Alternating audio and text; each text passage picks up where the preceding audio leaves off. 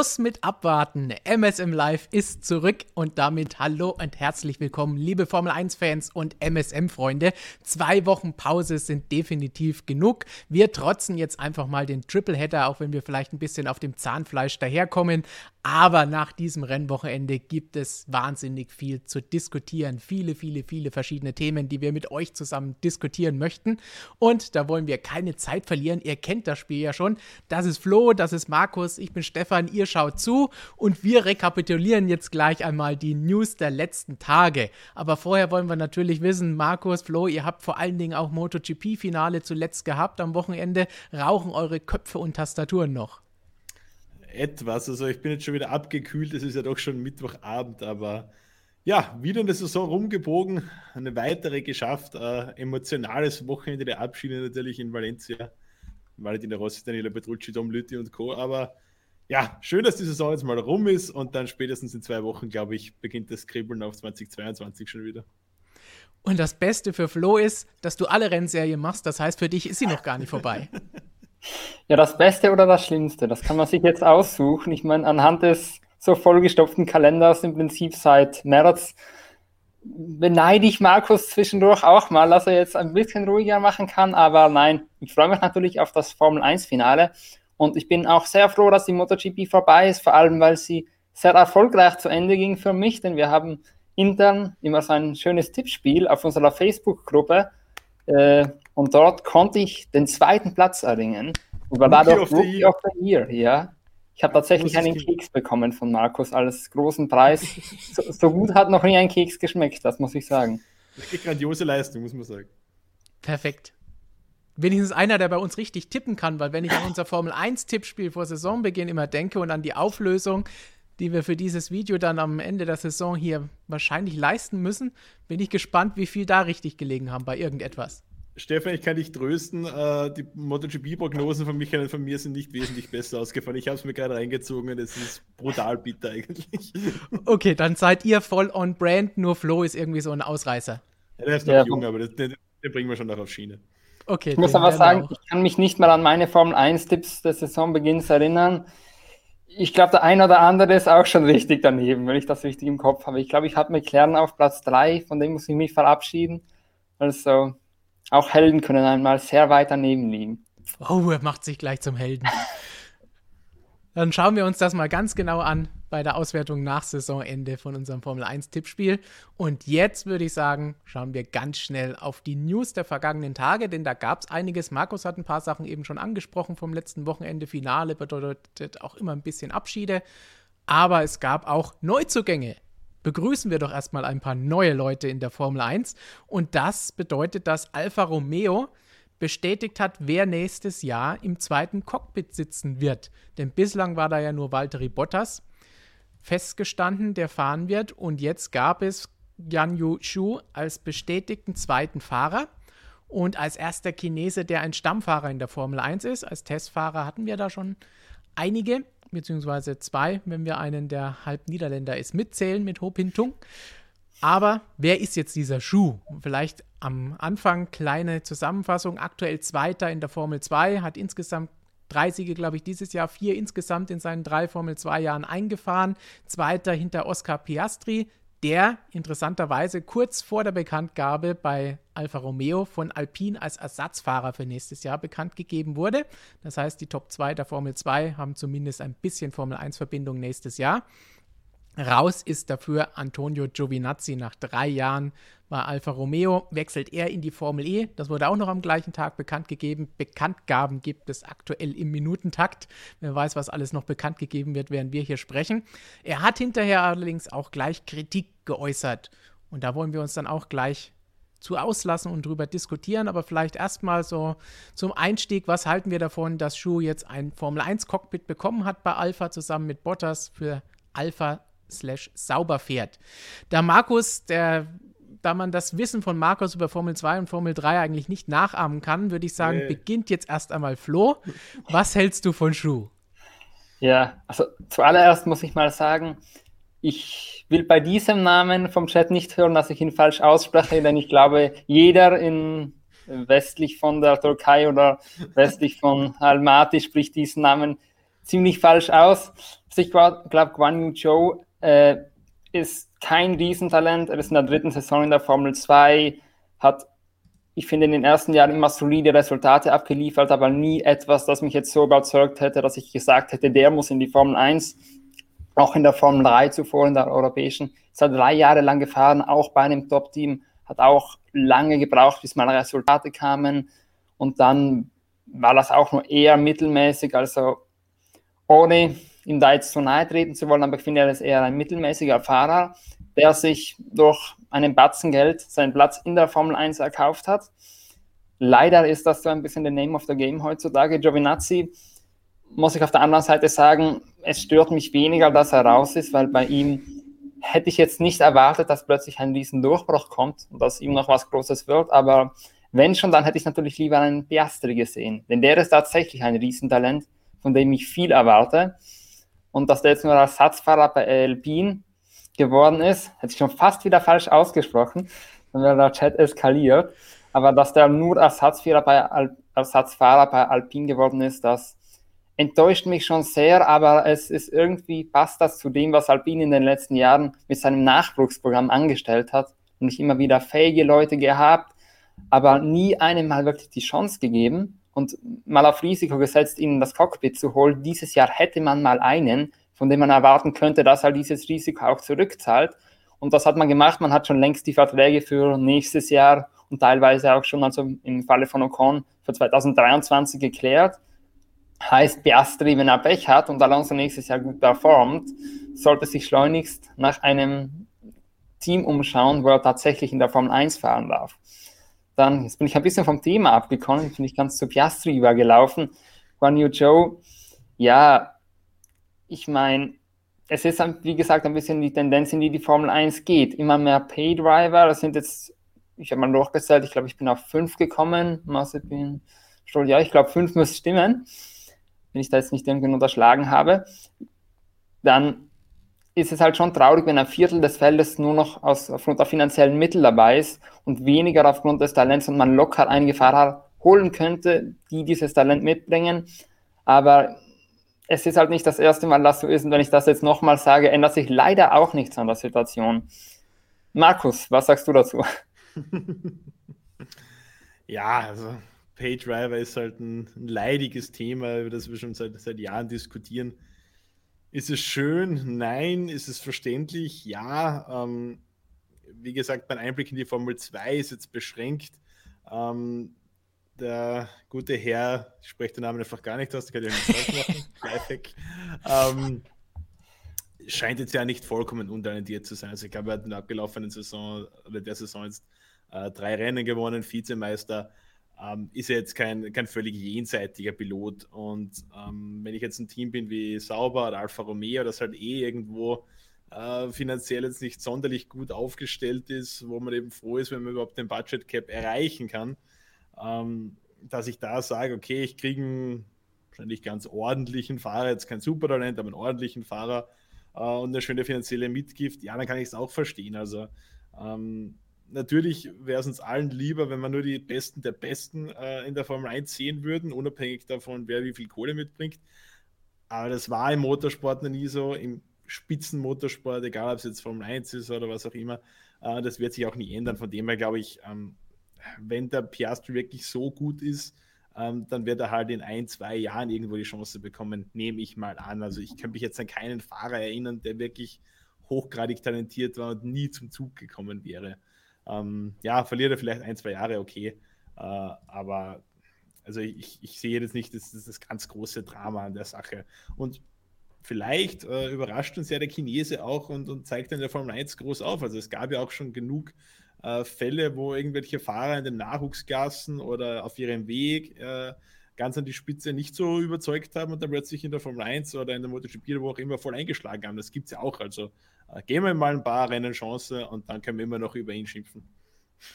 Genau, was ich auf jeden Fall wichtig finde und was wir ja auch schon oft genug hier gesagt haben, so schlimm wie vor 15, 20 Jahren ist es ja mit den, mit den Pay-Drivern, wenn wir sie so nennen wollen, nicht mehr müssen wir jetzt nicht nochmal alles wiederholen, aber haben wir auch mit Christian schon die letzten paar Male immer wieder besprochen gehabt. Es gab ganz andere Fahrer vor 20 Jahren, die da rumgefahren sind und 5, 6 Sekunden bestenfalls langsamer waren als die Polezeit oder die vor ihnen.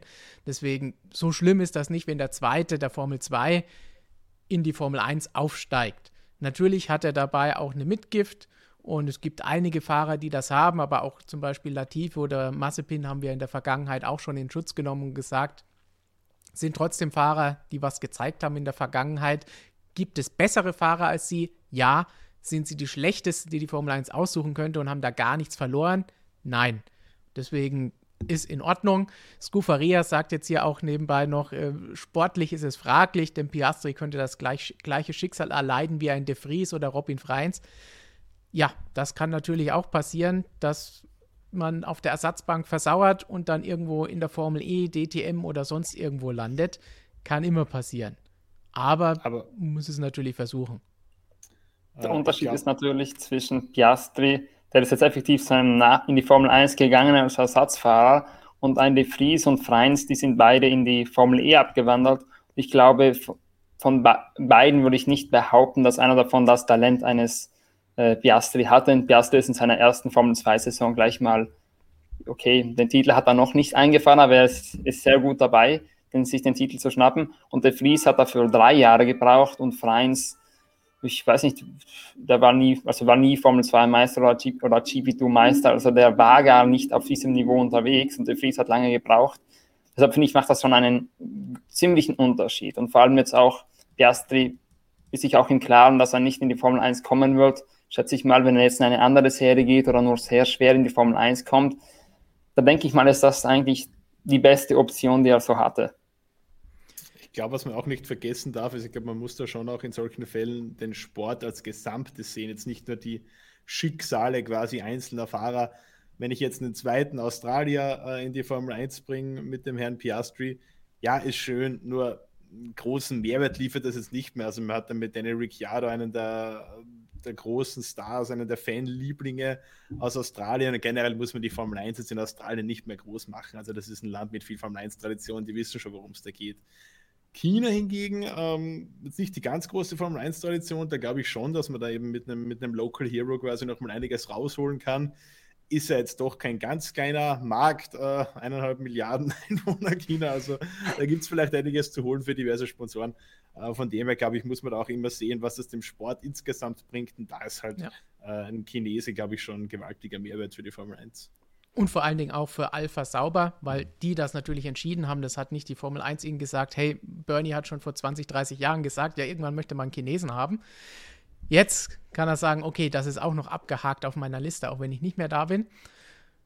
Aber insgesamt, wenn wir uns das Ganze anschauen, habe ich gerade nochmal nachgeschaut, es ist seine dritte Formel 2-Saison und jetzt ist er Zweiter, vorher war er Siebter und Sechster. Und das ist das, was Flo eben angesprochen hat, was mich so ein bisschen mehr stutzig macht. Okay, im dritten Anlauf kommt er jetzt dann da durch.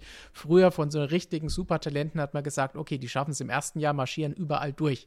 Kann man nicht immer haben, kann nicht jeder sein, aber dann klappt es zumindest im zweiten Jahr. Aber Sechster, Siebter und dann Zweiter und Aufsteigen ist dann zumindest schon mal so ein Zeichen, okay, ist dann vielleicht nicht ganz auf dem Le Leclerc oder Russell-Niveau oder früher ein Hamilton, ein Rosberg. Ja, ich, ich glaub, muss das sagen, erwartet jetzt auch keiner, oder? Also, Nein. Dass das wahrscheinlich kein zufälliger Serienweltmeister ist, das sind wir uns alle klar, glaube ich, aber ähm, das kann man auch nicht von jedem Formel 1 Rookie erwarten. Natürlich nicht. Ich, hab, ich muss sagen, ich habe immer die Faustregel. Ich sage immer, während der ersten Saison den Titel holt oder zumindest dort abliefert, der könnte ein Riesentalent sein. Wer in der zweiten Saison abliefert, der hat sich seine Chance in der Formel 1 verdient. Und wer in der dritten, vierten Saison abliefert und dort vielleicht seinen Titel holt, der kann vielleicht seine Chance bekommen, wenn die Rahmenbedingungen passen. Das ist in dem Fall auch der Fall, denke ich mal. Dann wollen wir vielleicht ganz. Wicht, wichtiger Abschluss. Einwurf noch ja. kurz, Stefan, den ich gerade im Chat gelesen habe. Nathaniel Pfeiffer fragt, Warum sprecht ihr China immer als China aus? Das heißt China, mein Gott. Schöne Diskussion, die wir schon ein paar Mal hatten. Gegenfrage, sagst du Christian oder sagst du Christian? Das nur zu dem Thema. Oder sagst du Christikus? Christikus. Sollte man immer sagen. Sollte, sollte man grundsätzlich immer sagen, egal wer da ist. Da hast du natürlich auch wieder recht. Ich glaube, die Nord norddeutsche Aussprache ist hier ein bisschen in der Unterzahl dieser Wir können uns Runde ja auf hier. China einigen, haben beide eine Freude. und vor allen Dingen auf Bahrain, denn dann ist Christian auch froh, der sich gerade im Flieger in die also grobe Richtung darüber ja befindet, damit er sich am Wochenende Katar reinziehen kann, die neue Strecke und ihr euch das Ganze anschauen könnt und lesen und sehen könnt, was dort alles Spannendes passiert. Zum Abschluss dieses Blogs Antonio Giovinazzi, der verbittert reagiert hat, hat gesagt, hey, Geld regiert die Welt, deswegen habe ich mein Cockpit nicht mehr bekommen. Muss ich sagen, wir haben schon öfter gesagt, eigentlich schon nach dem ersten Jahr, spätestens nach dem zweiten Jahr, also nochmal ein Jahr hätten wir ihm jetzt nicht gegeben. So überragend war das Ganze nicht. Und ein bisschen sollte er vielleicht auch vorsichtig sein, weil man munkelt ja schon, dass er das Cockpit behalten hat, weil Alfa Romeo ein Cockpit besetzen durfte und gesagt hat, ja, wir wollen einen italienischen Fahrer haben. Weil ansonsten wäre es da auch recht mau ausgesehen für ihn in der Formel 1. Ja, ich meine, ich finde, es hat sich ein bisschen abgezeichnet bei Giovinazzi, dass er nicht allzu zufrieden ist. In den letzten Monaten hat er immer mal wieder ein ja. bisschen über das Team geschimpft, ist auch im, das war das letzte Rennen, ja. Es, man verzählt sich da immer bei diesen ganzen Triple Quadruple Hattern und was, was auch immer noch gibt. Aber ja, da hat er sich ja auch über das Team beschwert, dass die Strategie nicht besonders gut war, da ein bisschen ironisch über den Funk gesagt, was hat er genau gesagt? Ähm, ja, tolle Strategie, Jungs, wobei sie das natürlich nicht war und jeder das wusste. Also es war dann, ich, davor waren ja auch schon ein paar Aktionen von ihm, dass er dem Team ein bisschen gezeigt, also auch Türkei muss man sagen, als er Reiken nicht vorbeiließ. Also ich habe schon ein bisschen den Eindruck, dass er schon länger wusste, dass seine Zeit abgelaufen ist wahrscheinlich, dass er dann jetzt unbedingt noch die Resultate wollte und sich auch traute, mal über das Team ein bisschen mehr zu schimpfen. Das hat man ja sonst nicht von ihm so gesehen. Auf der anderen Seite muss man natürlich sagen, er sollte sich jetzt ein bisschen davor hüten, zu viel darüber zu schimpfen, finde ich. Denn für die Zukunft sollte er sich schon noch ein paar Türen offen halten. Ich spreche jetzt weniger von Alfa Romeo, aber wenn er, sag mal, zu Ferrari möglicherweise ins Le Mans-Programm will oder ähnliches, was ja durchaus eine Option sein sollte, dann sollte er sich schon als Teamplayer erweisen und nicht als einer, der Alonso-mäßig alle Brücken hinter sich abbrennt. Ja, weil so gut ist er dann nicht, dass er trotzdem noch jemanden findet, der ihn dann zurücknimmt. Ganz genau. Nicht auf Alonso-Niveau, würde ich da jetzt mal ganz eindeutig sagen. Aber Markus, du hast ja schon, sobald du es gelesen hast, gesagt, die Formel 1 verliert natürlich die beste Frisur. Absolut, also die Formel 1 wird nie mehr so schön sein wie mit dem schönen Toni. Äh, gleichzeitig natürlich großer optischer Mehrwert für die Formel E. Korrekt.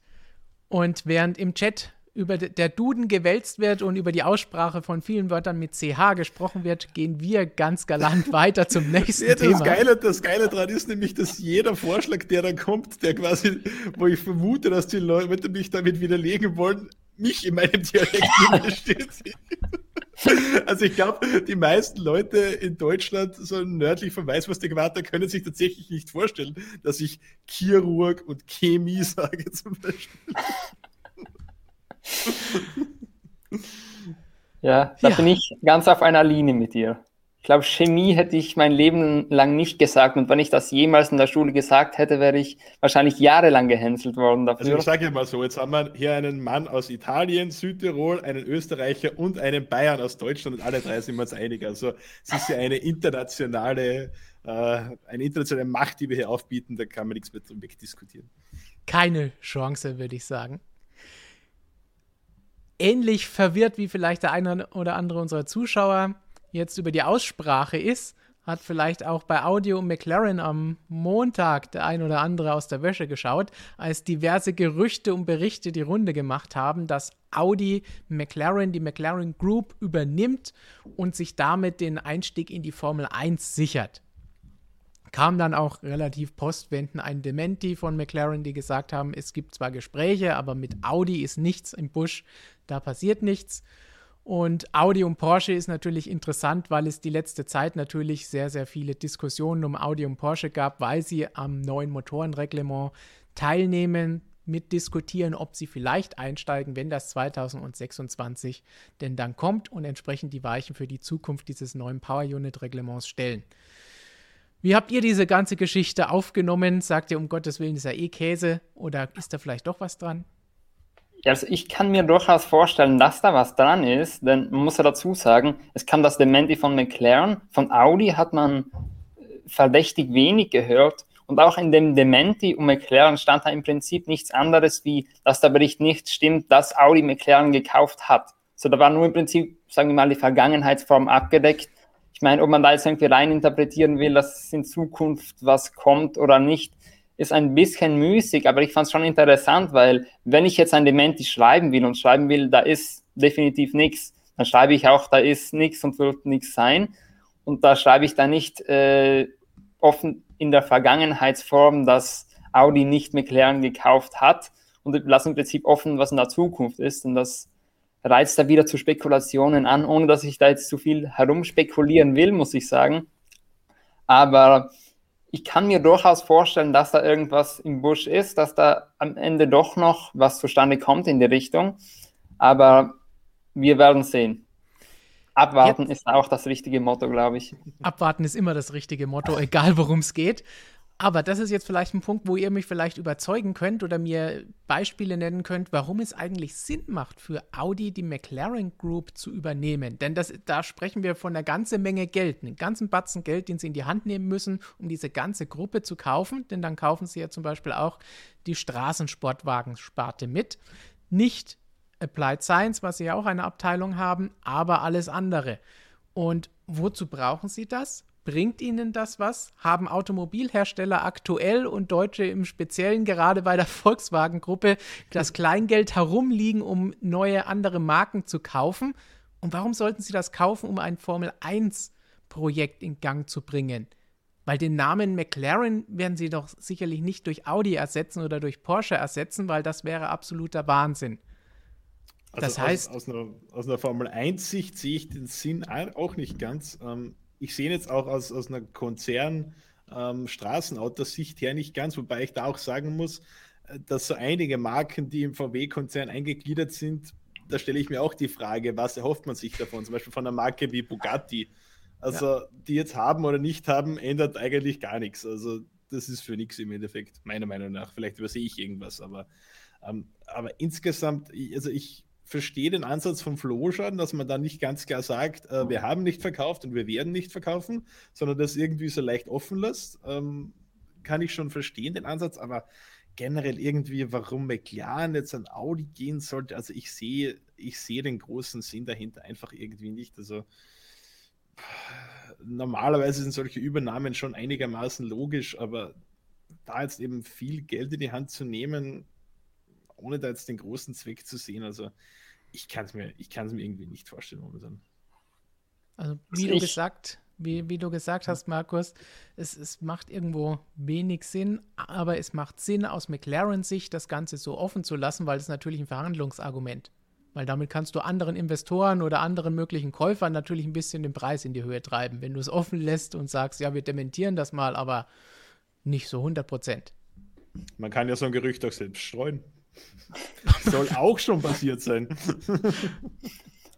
Also ich muss sagen, natürlich, ich sehe jetzt konzernpolitisch auch nicht so einen Riesensinn, sich noch eine Sportwagenmarke da reinzukaufen. Aber wenn man jetzt sagt, das Geld rumliegen haben und so, VW hat offensichtlich das Geld rumliegen, in die Formel 1 einzusteigen.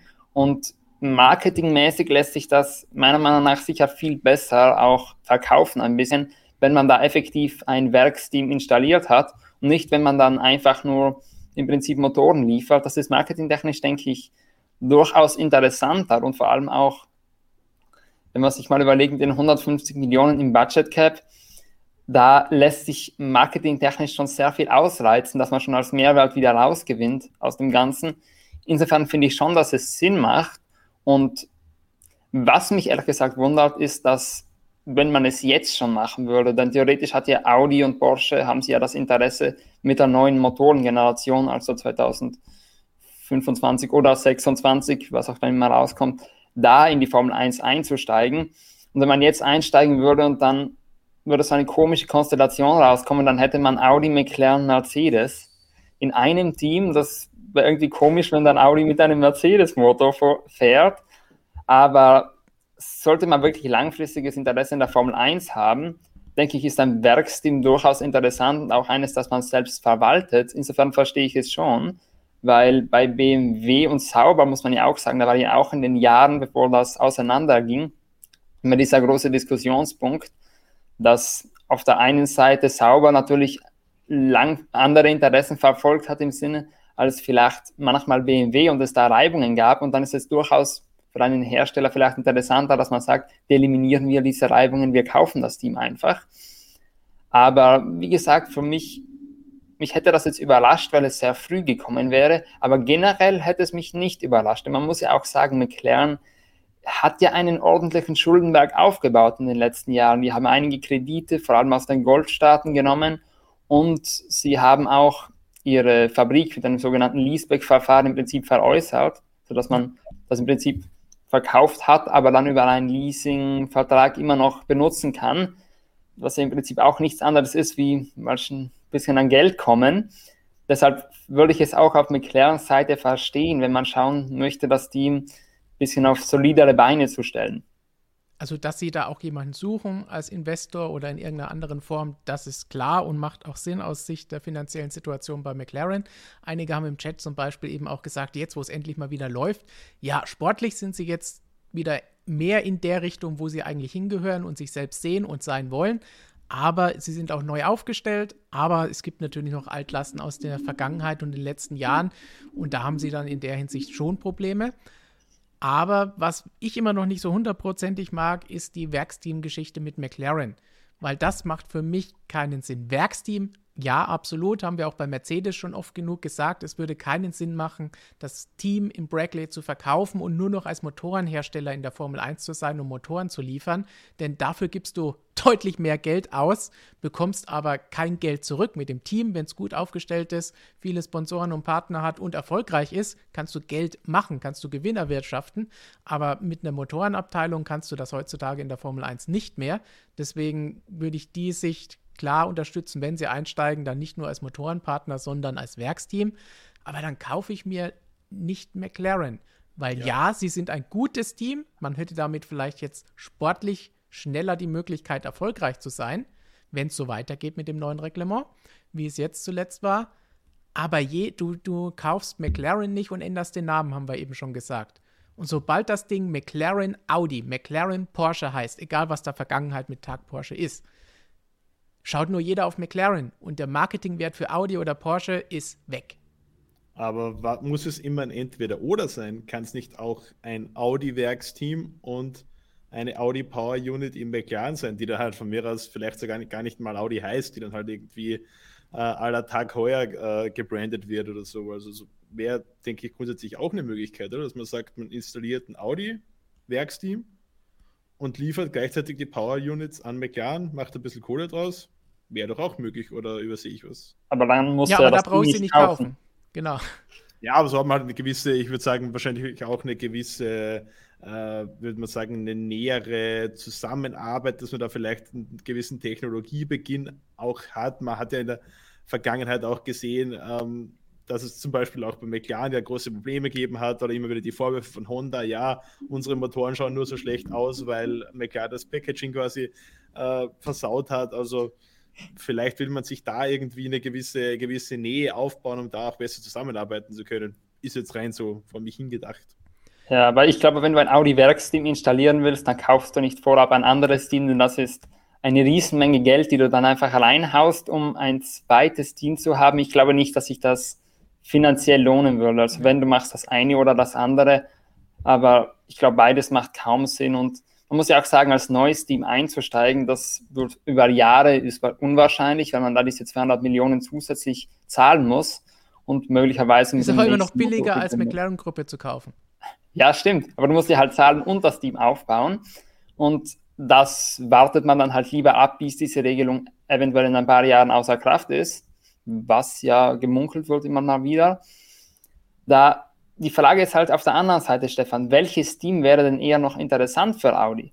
Denn McLaren weiß man, die Organisation intern passt schon mal. Also hätte man schon mal ein bisschen ein gut dressiertes Pferd, das auch ohne den, den Input groß performen kann. Man weiß, dass da die richtigen Leute schon an den richtigen Schalthebeln sitzen. Und die Frage ist halt, welches andere Team würdest du dann kaufen an deiner Stelle? Es ist, wenn das wir ein Team kaufen wollen, um den Startplatz zu haben und um eine Basis als Team zu haben, gibt es nicht mehr wirklich viel. Weil genau. entweder es sind alle schon in Konzernhand mit einem Automobilhersteller im Boot oder es ist ein Junior-Team wie Alpha Tauri.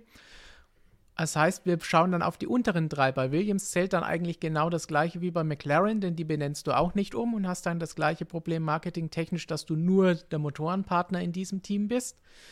Das heißt, wenn ich was kaufen würde, dann würde ich sauber kaufen, weil das war auch schon mal ein Werksteam.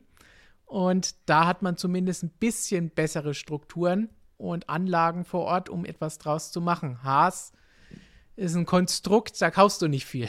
Die sind es vielleicht billiger zu haben, aber da, was, was, kaufst du dann da? Das Auto wird bei Dallara da entworfen und so ein bisschen von Ferrari kommt dazu und dann hast du noch ein paar Leute in den USA und eine Fabrik, wo sie die bei Europarennen dann die Autos aufbereiten in England, aber das, das bringt dir dann als Werksteam nichts. Aber du hast Günther Steiner, der allein ist schon 100 Millionen wert in meinen Augen. Du hast Netflix da, aber das haben wir auch und wir kriegen auch keine 100 Millionen. Ja, ja natürlich, aber, Alpha wäre natürlich eine Option, aber ich muss sagen, wenn ich jetzt mich entscheiden könnte als Konzern, kaufe ich McLaren, wo ich sage mal direkter Erfolg relativ sicher ist oder zumindest, dass man schnell gut abliefert, oder kaufe ich Sauber, wo intern immer mal wieder Diskussionen sind, dass es nicht ganz so passt und wo man auch nach außen hin weiß, dass die Leistungen im Moment nicht passen, dann würde ich sagen, als Konzern macht es dann schon Sinn, wenn du lieber gleich ein Top-Team hast, auch wenn da nur Audi halt dabei steht, als ob du jetzt ein Team kaufst und dann immer dir Häme anhören musst ein paar Jahre lang, oh, die sind ein Werksteam und sie kriegen nichts auf die Reihe jetzt. Also insofern, ja, ich verstehe deinen Einwand voll, dass man dann seinen Namen auch voll vorne drauf pappen kann, ohne irgendwelche Verluste zu haben. Du brauchst aber da vier Ringe, nicht mehr klären, was auch immer dieses Teil ist. Also da, das Teil, wo ich nicht weiß, was es ist, aber genau so aussieht hier. Ich sage mal so, egal wie wir es drehen und wenden, es braucht schon verdammt viel Fantasie, dass man sich da irgendwie ein sinnvolles Konstrukt vorstellen kann. Und wenn wir schon so lange herum überlegen müssen und uns so viele Gedanken machen müssen, wie das eventuell aussehen könnte, dass es auch wirklich funktioniert, dann glaube ich, haben wir irgendwo schon die Antwort, oder? Also ich, ich kann es mir irgendwie einfach nicht vorstellen. Es ist wirklich eine schwierige Sache und Flo hat ja recht, haben wir ja vorhin auch schon gesagt, sportlich macht das Sinn, wobei ich dann immer noch nicht ganz dabei bin, so viel Geld für die ganze Gruppe, weil da sprechen wir ja wirklich nicht mehr von 2, 3, 400, 500 Millionen, sondern da sind wir in anderen Dimensionen, wenn man das ganze Ding da kauft. Und weiß ich nicht, ob das Sinn macht, wenn man dann hinterher nicht wirklich den Namen auch drauf pappt. Und wenn sie McLaren den Namen wegnehmen und das zu Audi machen, was ist denn dann los? Nee, das, das wollen sie auch nicht haben. Nein, das, ich glaube, das kann man nicht bringen bei so einem Team wie McLaren, dass man denen den Namen wegnimmt. Dann kriegt man mehr negative PR, als man effektiv dann Nutzen daraus zieht. Aber wenn die das machen und so viel Geld ausgeben, dann wollen sie diesen Werbegegenwert, den zum Beispiel Mercedes die letzten Jahre hat, den sie ja auch immer anführen, hey, wenn jetzt unser Team hier Geld erwirtschaftet und gleichzeitig bekommen wir on top noch so und so viel Milliarden Werbewert jedes Jahr pro Saison, umso besser. Aber die hast du nicht, wenn es McLaren ist. Deswegen sehe ich da wirklich das größte Problem. Und Audi kommt gerade aus einer Serie, die rein Marketing ist, nämlich Formel E. Wir wollen jetzt nicht wieder die Formel E bashen und uns kritisieren lassen dafür. Aber Robert ist krank, vielleicht kriegt das nicht mit. Äh, an der Stelle gute Besserung noch an ihn. Und die, die, die wissen ganz genau, was sie da wollen. Und die wollen ja dann dort nicht noch weniger Marketing-Gegenwert haben, als sie es in der Formel E hatten. Die andere Option ist natürlich, vielleicht wir wissen es nicht, wir sind da relativ nur Betrachter von außen, aber vielleicht wurde ja auch mal was probier probiert bei Alfa Romeo und es wurde nichts draus. Kann ja auch sein. Ja. Was sie schon gekauft haben, Markus, da kennst du dich aus. Scuferia sagt, Ducati gehört natürlich auch zu Audi. Das ist richtig, ja. Ähm, da hat man dann auch in den ersten Jahren nach der Übernahme ähm, war ja damals eine schwierige Phase für Ducati. Man war eigentlich in der Krise gegen die einzigen zwei Konkurrenten, Honda und Yamaha, damals völlig unterlegen. Und dann hat man bei Audi auch versucht, da quasi mit äh, deutschem Know-how, mit deutscher Gründlichkeit da in Borgo Panigale einzumarschieren äh, und das, die Mannschaft so wieder fit zu bringen, ist grandios gescheitert. Ähm, der Italiener lässt sich eben ungern vom Deutschen was erklären, wie er seine Arbeit zu machen hat. Äh, und dieser große Wandel ist dann eigentlich erst gekommen, als man die, die Deutschen aus Bologna wieder abgezogen hat und da äh, Gigi Dallini und Co. werkeln hat lassen. Also ähm, ich glaube schon, dass natürlich da im Hintergrund ein paar strategische Entscheidungen schon äh, über, die, über die ganz großen Konzerne laufen. Aber ähm, also ich glaube, gerade in dem, in dem Fall Ducati war es schon auch wichtig, dieses Unternehmen relativ unabhängig zu lassen, gerade die Rennabteilung eben. Dann würde ich sagen, abwarten, was sich da als nächstes tut auf diesem Bereich, wie es mit Audi und Porsche weitergeht. Denn ja, wir wissen, dass sie bei den Motorenregeln mitsprechen, aber was dann hinterher wirklich bei rauskommt, kommen sie mit einem Werksteam, kommen sie mit zwei Werksteams, werden sie nur Motoren liefern, was wir zwar für sinnlos erachten, aber wir können es dem Vorstand nicht vorschreiben, die machen, was sie wollen, die fragen uns nicht. Und müssen wir abwarten, was dann da passiert, denn so richtig klar ist die Zukunft, was die da eigentlich in der Formel 1 wollen, natürlich nicht. Wir wurden ja schon im Chat gerade, habe ich gesehen, darauf hingewiesen, dass wir aufhören sollen, zu Geld überreden, das wir eh nicht haben. So. ich glaube, wir kaufen das Team nicht, oder? Da sind wir uns einig. Nein, wir haben ja schon Williams. Ist ja schon MSM Williams, ah, ist genau. ja schon lange fix, also kein Problem. Wir sind ja, wir sind ja nicht Dietrich Mateschitz, der gleich zwei vom 1 Teams braucht. Genau. Und wir, die, wir haben eine Traditionsmarke, das reicht uns erstmal. So ist es. Christian kann nur ein Auto fahren. Auch wenn wir ihn zweimal haben. Da unten sitzt noch einer, der genauso aussieht, habe ich gehört. Christian hat übrigens heute Christian zum Bus auf den Flughafen gebracht. Das war's. Ich habe es gesehen. Und ihr werdet es vielleicht auch wieder im Intro morgen bei unserem Vlog sehen. Gleich der Hinweis, es gibt natürlich auch dieses Wochenende aus Katar Videos von Christian, was dort alles los ist an der neuen Strecke, unbedingt anschauen, wenn es soweit ist und natürlich auch auf unserer Webseite lesen.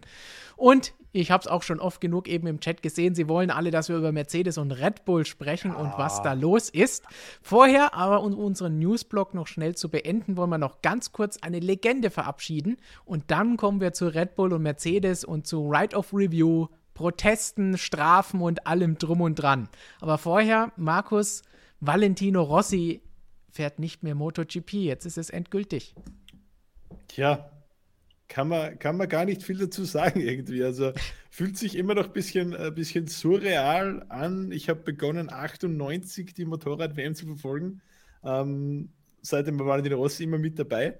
Also 2022 wird zumindest für mich und ich glaube für viele Leute so in meinem Alter ähm, das erste Jahr ohne Valentino Rossi sein. Äh, wirklich Ende einer Ära.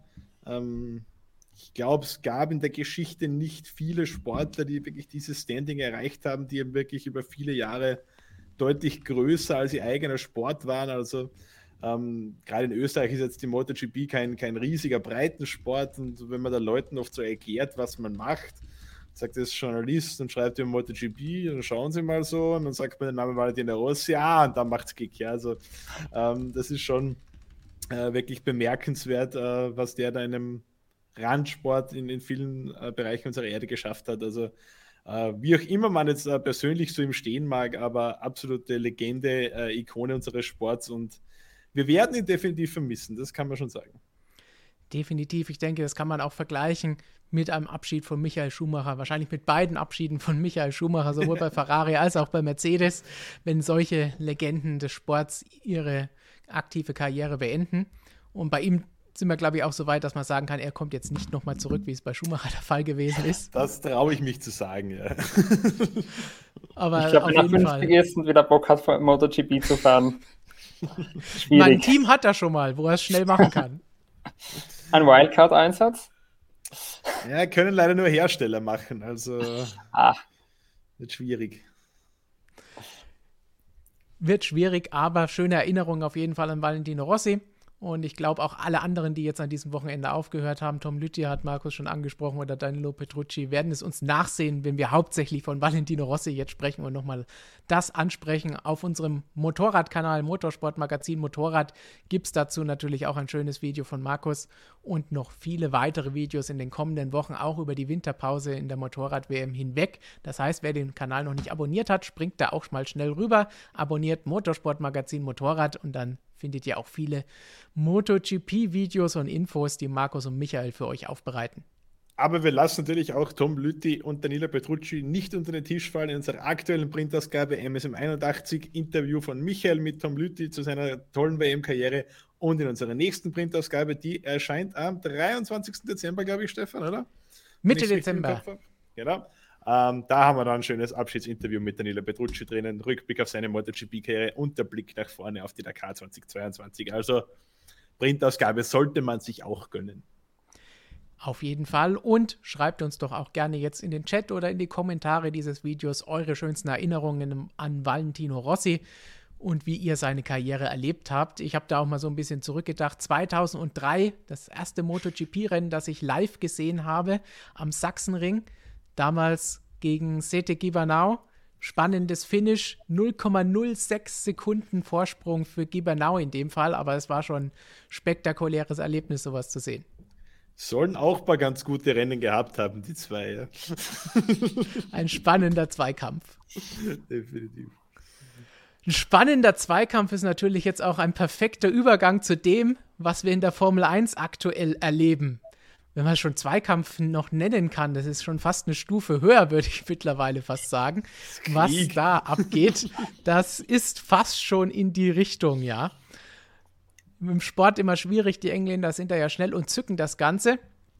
Aber wir müssen da natürlich jetzt drüber reden. Ihr wisst, ihr könnt Fragen zu allem, über das wir bislang gestellt haben, ob Formel 1, MotoGP, DTM, was auch immer, Nesca, Flo ist da, der kennt sich mit allem aus, könnt ihr sie stellen und wir beantworten sie dann am Anfang. Lukas ist auch brav im Chat unterwegs und schaut, was ihr sonst noch an spannenden Fragen stellt. Wer die Wiederholung anschaut, Hashtag AskMSM in die Kommentare schreiben und da eure Frage dazu.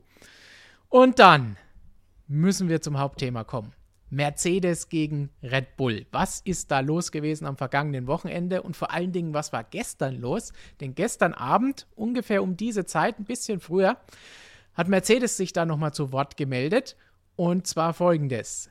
Sie haben ein Right of Review angefordert. Wir haben am vergangenen Sonntag gesehen, Verstappen-Hamilton, der Zweikampf in der 48. Runde in Kurve 4, wo Verstappen selbst, aber auch erzwungenermaßen Lewis Hamilton die sogenannte Leclerc-Linie nehmen mussten, denn Charles Leclerc ist da öfter mal nicht ganz so weit rausgekommen, aber an den Track-Limits vorbeigefahren.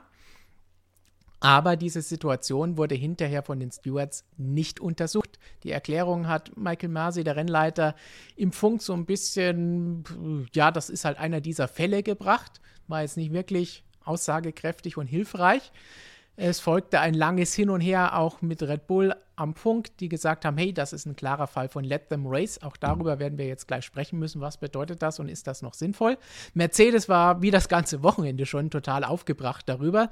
Nachdem sie vorher schon im Qualifying Lewis Hamilton disqualifiziert wurde, war die Stimmung da dann erst recht schnaubend Olli hat da wunderschön in unser Video von Christian am Montag Toto Wolf mit dem Rauch, der aus den Ohren herauskommt, reingebastelt. So ähnlich ging es dazu. Die waren richtig auf Krawall gebürstet. Und zwei Tage danach haben sie gesagt, hey, wir wollen Right of Review, wir wollen, dass ihr das Ganze nochmal neu beurteilt. Ihr habt es nicht untersucht, es gibt neue Beweise und schaut euch das Ganze jetzt nochmal an, ob es dann nicht doch noch eine Untersuchung wert ist. Das gleiche hat Red Bull natürlich in Silverstone gemacht oder nach dem Rennwochenende in Silverstone, als Hamilton und Verstappen in der ersten Kurve kollidiert sind. Kann man sagen, okay, das ist so ein bisschen eine Payback-Situation, aber andererseits, so wie der WM-Kampf sich die letzten Wochen und Monate entwickelt hat und quasi jetzt noch einen Höhepunkt gefunden hat ohne Kollision, obwohl wir schon zwei Kollisionen hatten. Und das soll was bedeuten, wenn eine Nicht-Kollision der Höhepunkt ist von etwas, was vorher zweimal zu Crash geführt hat dann ist es irgendwo die logische Folge, dass sie das Ganze machen. Tote Wolf hat am Wochenende auch gesagt, Diplomatie ist jetzt vorbei, habe ich ja bislang immer gemacht, kann man so und so sehen. Aber er hat gesagt, jetzt ist Diplomatie endgültig vorbei. Jetzt herrscht quasi offener Krieg und sie werden sich nicht nur alles genau ansehen, sondern auch zuschlagen, wenn es etwas gibt.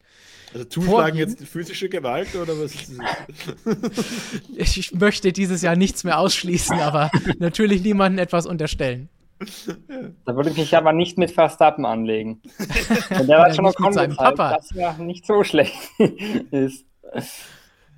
Das Vorgehen bei dieser ganzen Geschichte bedeutet jetzt, dass die Stewards, die entschieden haben, hey, brauchen wir uns das Ganze nicht anschauen, jetzt die neuen Beweise, also Videomaterial, das nicht zur Verfügung gestanden hat während des Rennens, das hat Masi auch zugegeben. Zum Beispiel die nach vorne gerichtete Onboard von Verstappen gab es während des Rennens nicht, genauso wie Telemetriedaten.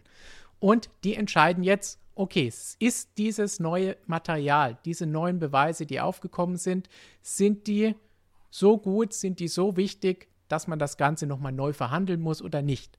Beim Fall Red Bull, Verstappen in Silverstone hieß es, nein, das nachgestellte Material, die neuen Beweise, die der Testfahrer Alex Albon auf der Strecke nachgefahren hat, das reicht nicht aus. Und deswegen gab es danach auch keine neue Verhandlung und Entscheidung, ob es eine Strafe gibt oder nicht. Das kann hier jetzt anders sein. Jetzt müssen wir, nachdem wir diese Fakten erstmal runtergebetet haben, schauen wir uns vielleicht als allererstes einfach mal diese Szene an und sagen, was halten wir davon? Flo, was sagst du zu dieser Szene, die wir alle noch sehr gut in Erinnerung haben vom Sonntag? Also, ich lasse mal die Szene laufen. Also ja, ich muss sagen, zur Szene selbst, ich finde, Verstappen hätte sich auf keinen Fall beschweren dürfen, wenn das eine Strafe gibt. Ich weiß, äh, Christian sagte mal vor ein paar Tagen, dass eigentlich so eine Verwarnung der Konsens war und das seiner Meinung nach okay gewesen wäre, da bin ich nicht dabei. Ich bin eigentlich der Meinung, eine 5-Sekunden-Strafe wäre da schon gerechtfertigt gewesen, denn Hamilton, wenn Verstappen ihn da nicht so rausdrängt, dann ist er vorbei und ich meine, es ist eine andere Sache, wenn Verstappen auf der Strecke bleibt.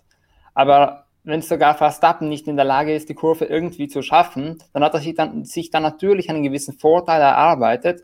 Und ich bin da schon der Meinung, so sollte gutes und faires Racing nicht aussehen. Denn gutes und faires Racing sollte eigentlich heißen, dass Verstappen ihn so weit rausdrängt, dass Hamilton immer noch auf der Strecke sein kann. Leider, und das muss ich sagen, ist nicht, nicht nur diese Situation, aber allgemein in den letzten Jahren ist es ein bisschen diese Unart geworden in der Formel 1 oder vielleicht auch schon davor gewesen, dass man gerne mal Fahrern keinen Platz lässt. Einfach mal sie über die Curbs über die Wiese schickt. Das haben wir auch schon von Verstappen gesehen in Imola. Da hat auch fast äh, Hamilton eigentlich von der Strecke geschoben, mehr oder weniger. Da war kein Platz mehr, den er ihm gelassen hat. Und ich finde das ein bisschen schade, denn so, glaube ich, haben wir kaum Zweikämpfe mehr, die über mehrere Kurven gehen. Denn immer wenn dann einer außen ist, denkt sich der Gegner, ach, den schiebe ich mal schnell von der Strecke und erledigt hat sich das Problem. Also ich wäre da schon dafür, dass man dieses Let them Race nicht in eine Richtung verschiebt, die der NASCAR sehr ähnelt. Denn dort ist ja im Prinzip fast alles erlaubt in diese Richtung. Ich finde da schon, sollte man schon ein bisschen Achtung wahren und in dem Fall, meine, später die Onboard hat es halt nochmal deutlicher aufgelöst, war halt schon ab der alleinige Initiator. Er ist gerade ausgefahren, jetzt auch nicht mit Untersteuern, er hat einfach nicht voll eingelenkt. Also hier sieht man es jetzt, glaube ich, auch ganz schön, dass er genau da, also er lenkt viel zu spät eigentlich voll ein in dieser Kurve. Da ist klar, dass er sie nicht schafft. Man muss natürlich sagen, das war Absicht, die Situation. Nur wenn wir das natürlich jetzt vergleichen mit anderen Momenten in dieser Formel 1 Situation, äh, in diesem Formel 1 Jahr, dann wäre es schon fünf Sekunden wiederum harter. Wenn man sagt, eine Kollision verursachen kostet dich nur zehn Sekunden, aber dann fünf Sekunden für einmal kurz abdrängen, ist halt auch wieder ein bisschen nicht besonders verhältnismäßig. Also ich muss jetzt sagen, die Aktion an sich, finde ich, hätte eine Strafe vielleicht verdient gehabt, aber halt auch während dem Rennen. Jetzt nach dem Rennen, finde ich, das sind keine wirklich äh, belastungsfähigen neuen Beweise. Das ist halt die Onboard. Ich glaube, das ist jetzt mehr ein Geplänkel von Mercedes, dass man da noch ein bisschen Unruhe schürt, ein bisschen Chaos veranstaltet, ein bisschen so die Revanche für Silverstone auch erteilt. Wenn es jetzt noch eine Strafe geben würde, das würde mich schon sehr, sehr überraschen. Auf, auf Strafe, ja oder nein, oder was dann das für eine Strafe sein könnte, gehen wir dann eh gleich nochmal gesondert ein. Aber Markus, jetzt erstmal deine Meinung zu dieser Situation, wenn du es jetzt so gesehen hast. Völlig konträr zu Flo. Sehr schön, genau so was wollen wir haben, denn wir ja. wollen ja diskutieren. Ähm, ja, Let them race, die Worte sind jetzt äh, relativ oft gefallen in den letzten Tagen. Äh, ist ein sehr, sehr schönes, sehr schöner Satz, der da gerne immer rumgeschossen wird. Nur im Endeffekt, wenn es dann gegen einen selber geht, will es dann ja doch wieder keiner. Da hat Red Bull dann in Silverstone rumgeheult und jetzt heult Mercedes wegen dem rum. Muss sich, glaube ich, schon mal klar machen, wovon wir da jetzt sprechen. Wir sprechen von einer Strafe für ein Manöver, das zu keiner Kollision geführt hat, das im Endeffekt in meinen Augen nicht gefährlich war und das Hamilton vielleicht drei Zehntelsekunden gekostet hat. Also wenn wir dafür schon Strafen aussprechen, vielleicht fünf Sekunden oder was, ja, was machen wir denn dann, wenn jemand ein völlig jenseitiges Manöver äh, irgendwo lanciert da in der Kurve Disqualifikation sofort oder was? Also ich glaube, man muss da schon die Kirche im Dorf lassen. Man muss immer bedenken, was signalisiert man den Fahrern damit? Wenn ich jetzt eben für eine Nicht-Kollision schon bestrafe, dann überlegt sich ja jeder Fahrer dreimal, oh, gehe ich da noch rein, weil vielleicht muss ich dann am Ausgang weit gehen und vielleicht dränge ich dann meinen Gegner in die asphaltierte Auslaufzone, möchte ich auch an dieser Stelle sagen. Und dann könnte ich ja schon wieder eine 10-Sekunden-Strafe kriegen. Da warte ich lieber nochmal äh, zweieinhalb Runden und hole mir dann mit einem völlig belanglosen DHS-Manöver. Also, das kann ja wohl nicht sein, was wir alle wollen. Das ist ja, ist ja, ist ja kein Racing mehr. Also, wenn man ordentliches Racing will, dann muss man auch mal damit leben können, dass ein Manöver nicht hundertprozentig dem entspricht, was man sich erhofft von zwei großen Champions. Und das wäre natürlich, dass die zwar vielleicht parallel in die Kurve reinfahren, aber sich gegenseitig genug Platz lassen, um da beide sauber durchzukommen. Das ist die Idealvorstellung. Nur das ist immer noch Motorsport und das ist keine exakte Wissenschaft und auch die Besten der Welt machen Fehler und manchmal wird es halt passieren, dass der eine vielleicht neben die Strecke muss oder was auch immer. Und wenn wir uns jetzt über die Saison anschauen, in Silverstone war es umgekehrt, jetzt ist es halt so und im Endeffekt, wenn wir keine Strafe ausgesprochen hätten, braucht man jetzt gar nicht über das Thema diskutieren. Also Strafen sind für mich immer dann nötig, wenn was wirklich Jenseitiges passiert. Wenn ein Fahrer irgendeinen anderen bei 300 in die Mauer drängt, dann kann ich ihn bestrafen. Wenn ein Fahrer seinen Bremspunkt um 200 Meter verpasst und den einen T-boned, dann kann ich ihn bestrafen. Aber nicht, weil einer ein bisschen weit geht in einer Kurve, Absicht oder nicht, sei jetzt mal dahingestellt, äh, und den anderen Fahrer in eine asphaltierte Auslaufszene schickt, dem im Endeffekt nichts passiert und der das Rennen dann sogar noch gewinnt. Also dafür zu bestrafen, tut mir leid, das ist für mich absolut sinnlos. Als du gesagt hast, du bist völlig konträr zu Flo, dachte ich, okay, da siedle ich mich wahrscheinlich in der Mitte ein, aber jetzt muss ich doch dir erstmal widersprechen, bevor wir uns in der Mitte einsiedeln oder sagen, wie ich das Ganze gesehen habe. Weil die Frage ist, du sagst, es passiert ja nichts, aber ist es denn entscheidend, was hinterher passiert oder ist entscheidend, was er macht? Denn ist es nur strafbar, wenn hinterher etwas Schlimmes passiert oder wenn es eine gefährliche Situation bei 300 an der Boxenmauer ist? Oder ist die gleiche Situation, wenn rechts drei Kilometer Auslaufzone sind, nicht die gleiche Situation? Das ist mhm. nämlich die Sache, wo ich jetzt sage, Abdrängen ist Abdrängen und Abdrängen muss dann, wenn man es bestraft, muss Abdrängen bestraft werden. E egal, ob da ein Kiesbett ist, weil das auch einige gesagt haben, oder eine asphaltierte Auslaufzone, egal ist, ob da eine Mauer ist oder nicht, egal, ob was passiert oder nicht. Denn ja, also es ist nichts passiert, weil Hamilton nachgegeben hat. Ja, aber für mich macht es schon einen Unterschied, ob ich jetzt mit dem Manöver, weil da zum Beispiel auf der Außenseite eine Mauer ist und ich den Fahrer in die Mauer schicke, dessen Rennen damit zerstöre, der ausfällt, oder ob er eben drei Zehntel verliert. Also das macht für mich schon einen Unterschied. Also ich muss ganz ehrlich sagen, Markus, ich, ich finde Let them race finde ich ein geiles Argument, aber Let them race heißt für mich nicht Let them push each other off the track. Das heißt nicht, dass die sich von der Strecke drängen sollen. Und in dem Fall finde ich halt schon, es ist für mich kein Problem, wenn jemand einen kleinen Fahrfehler macht, da doch mal der andere ausweichen muss und ein bisschen von der Strecke gehen muss. Aber wenn jemand so meilenweit von der Strecke geht, dann ist das meiner Meinung nach schon ein und dadurch natürlich seinen Gegner blockiert und auch von der Strecke schiebt, dann ist das meiner Meinung nach schon durchaus bestrafungswürdig. Denn ich finde, wo kommen wir denn sonst hin, wenn das irgendwann jeder macht? Das ist dann auch kein schönes Racing mehr. Da fahren wir dann auch nicht mehr, da haben wir dann auch keine schönen Zweikämpfe mehr. Wenn das in jedem Rennen so geht, ich fand schon auch vor ein paar Jahren damals, Verstappen Leclerc in Österreich. Ich fand auch damals, dass der Umgang damit, dass gesagt wurde, ja, ist halt ein bisschen härteres Racing, fand ich auch nicht gut. Denn ich habe es lieber, wenn die sich den Platz lassen, dass der andere auch überleben kann und der Zweikampf noch ein, zwei Kurven vielleicht weitergeht sogar. Das gefällt mir viel besser an Racing, als ob jetzt jemand mit der Brechstange reingerätscht oder mit der Brechstange verteidigt und dann der andere Fahrer sich entscheiden muss, so lenke ich ein und mache ich möglicherweise einen Unfall oder mache ich die Lenkung nochmal auf und schaue, dass wir uns nicht in die Kalle fahren? Da finde ich schon, sollte man ein bisschen durchgreifen. Nur das Problem ist halt, das habe ich auch schon vorhin gesagt, du hast ja auch gesagt, es wäre dann nicht verhältnismäßig, wenn man das mit Silverstone vergleicht. Kann man eh nicht. Silverstone gab es ja erstens eine Strafe. Aber zweitens finde ich dann auch diese 10 Sekunden Streifen ein bisschen billig. Ich finde, man sollte schon durchgreifen, wenn mal etwas bestrafungswürdig ist. Und auf der anderen Seite, du hast gesagt, dann überlegen sich die Fahrer dreimal, ob sie ein Überholmanöver machen. Aber so überlegen sich halt die Fahrer das Gegenteil dreimal, nämlich dass sie sagen, wenn es jetzt im WM-Kampf ist, ja okay, ich stiche jetzt einfach mal rein, wenn ich, wenn ich ihn raushau, ist eh egal, sind wir eh beide raus aus dem Rennen. Das kommt mir dann im Endeffekt womöglich sogar billiger, als ob ich jetzt den vorne den Sieg überlasse, weil so machen wir halt beide die Null Punkte und sonst macht er sieben Punkte gut auf mich. Ich finde, wir sind da eher schon in diesem Extrem angekommen. Also ich glaube nicht, dass wir da jetzt in einem neuen Extrem sind. Denken wir mal zurück, Senna Prost, die wahrscheinlich geilste ähm, Formel 1-Rivalität der Geschichte, auf die auch gerne jetzt immer wieder referenziert wird, Hamilton Verstappen, das neue Senna Prost.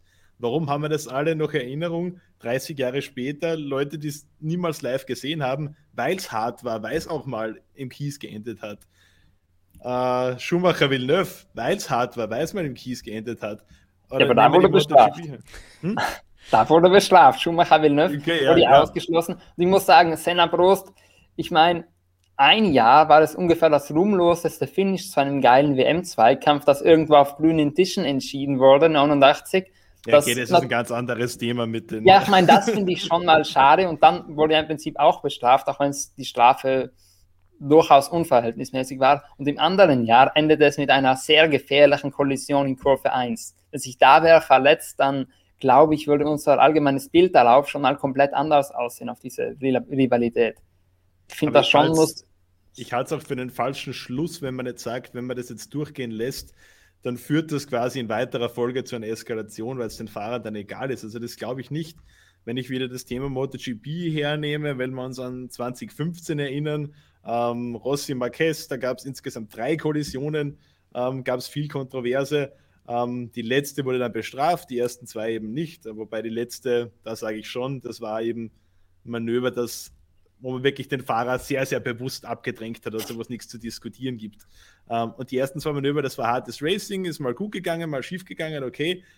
Und da gab es keine Strafen und deswegen ist es aber auch nicht dann jetzt in den nächsten fünf Jahren zu einer totalen Eskalation an, an Gewalt und, und Brutalität auf der Strecke gekommen. Also ich glaube das nicht, dass wenn man da jetzt mal sagt, das ist Racing, dass sich dann äh, die Fahrer in den nächsten Rennen vollkommen torpedieren. Also ich glaube, so viel Vernunft haben die schon alle in sich. Ich ah. glaube auch nicht, dass das, dass das dann komplett eskaliert. Aber wenn man halt die Fahrer so milde bestraft und teilweise gar nicht bestraft, führt das halt dann schon zu einer Abwägung irgendwann. Ich mache ich jetzt ein hartes Manöver, ich sage ja auch nicht raushauen, ja, aber auch das schwach, die schwache Strafe, sage ich mal, gegen Verstappen in Monza, die kam ihm ja im Prinzip billiger, als ob er da jetzt die Punkte gegen Hamilton verliert. Und dann, wenn irgendwann diese Abwägung ist, ja, gehe ich voll rein, wenn ich ihn raushaue, ist eh besser, als wenn er mich schlägt. Das will ich dann schon nicht ziehen und da muss dann schon auch durchgegriffen werden. Und es war ja in der Situation meiner Meinung nach nicht viel anderes. Es war, Verstappen hat gesagt, okay, ich fahre die Kurve jetzt sehr spät rein. Wenn er einlenken will, dann crashen wir halt. Und wenn er rausgeht und versucht, die, noch irgendwie die Kollision zu vermeiden, ja, dann eben nicht, aber dann halt die, die Position. Und das ist dann halt auch eingetreten am Ende des Tages. Bevor ich jetzt auf das eingehe, was Flo eben gesagt hat und auch sage, wie ich die Szene gesehen habe, nachdem wir uns richtig schön hier in die Diskussion verbissen haben, wie es sich ja auch hier gehört, ähm, Nochmal zu dem MotoGP-Beispiel, Markus, weil da finde ich auch passend am Sonntag wurde Lewis Hamilton ja noch bestraft. Er wurde bestraft, weil er den Gurt gelöst hat auf der Auslaufrunde und gejubelt hat. Und in der Begründung dafür stand drin, ein gutes Beispiel für den Nachwuchs geben, dass man sowas nicht macht. Deswegen kriegt er diese Strafe. Die 5000 Euro und auch auf Bewährung die 25.000, kein Problem, kann er verkraften, wenn es denn soweit kommen würde, weil er nach dem WM-Gewinn plötzlich auch nochmal jubeln würde und das Gleiche machen würde. Aber wenn wir sagen, Beispiel für Nachwuchs ist, ob er den Gurt auf der Auslaufrunde mit 10 km/h lose macht oder nicht, dann ist es auch ein Beispiel für den Nachwuchs und wie sie in den Nachwuchsklassen fahren, wie die beiden WM-Anwärter da vorne fahren. Und wenn es da normal ist, dass man den anderen abdrängt, dann nehmen die sich natürlich das auch heraus und sagen, ja, so fahre ich auch. Und vor ein paar Wochen hatten wir noch die Diskussion für die Motorradnachwuchsklassen, Moto 2, Moto 3, Junior Cup, alles Mögliche, weil dort doch gefahren wurde, wie es eben sich nicht gehört und da durchaus teilweise auch dieses Jahr mehrfach etwas passiert ist, was wir gar nicht in unserem Sport haben wollen, nämlich dass da Nachwuchsfahrer tödlich verunglückt sind. Ja, aber du hast das Wort normal angesprochen und weil du das Beispiel nennst mit Motor 3, mit Motorradnachwuchs, da ist eben dieses Chaos die absolute Normalität. Also wenn man sich ein Motor 3-Rennen anschaut, da hat man wahrscheinlich in dem Rennen 30 Szenen, wo man sich denkt, oh Gott sei Dank ist das jetzt gut gegangen.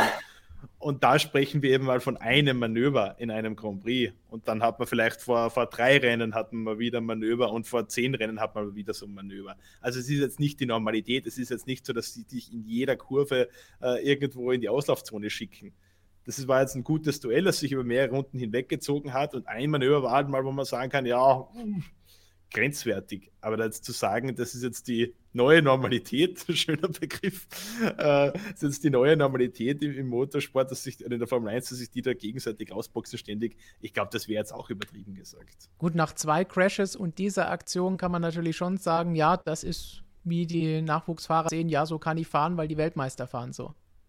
Ja, ganz ehrlich, natürlich will jetzt keiner von uns Unfälle sehen, aber wenn es halt spitz auf Knopf, auf Knopf geht, dann waren im, im Motorsport immer schon Kollisionen der Tagesordnung und dann werden sie es auch immer sein.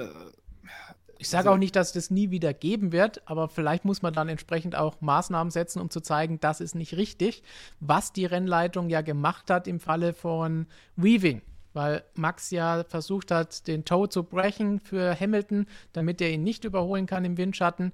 Und dieses Zickzack-Fahren, das ist natürlich auch was, das darf da nicht sein. Und dafür gab es dann auch die Verwarnung mit der schwarz-weißen Flagge. Was zum Beispiel Christian ja auch gesagt hat, was er sich zum Beispiel auch schon für dieses Manöver von Max für das Abdrängen gewünscht hätte. Und dann beim zweiten Mal wäre das Ganze natürlich auch sofort eine Strafe gewesen.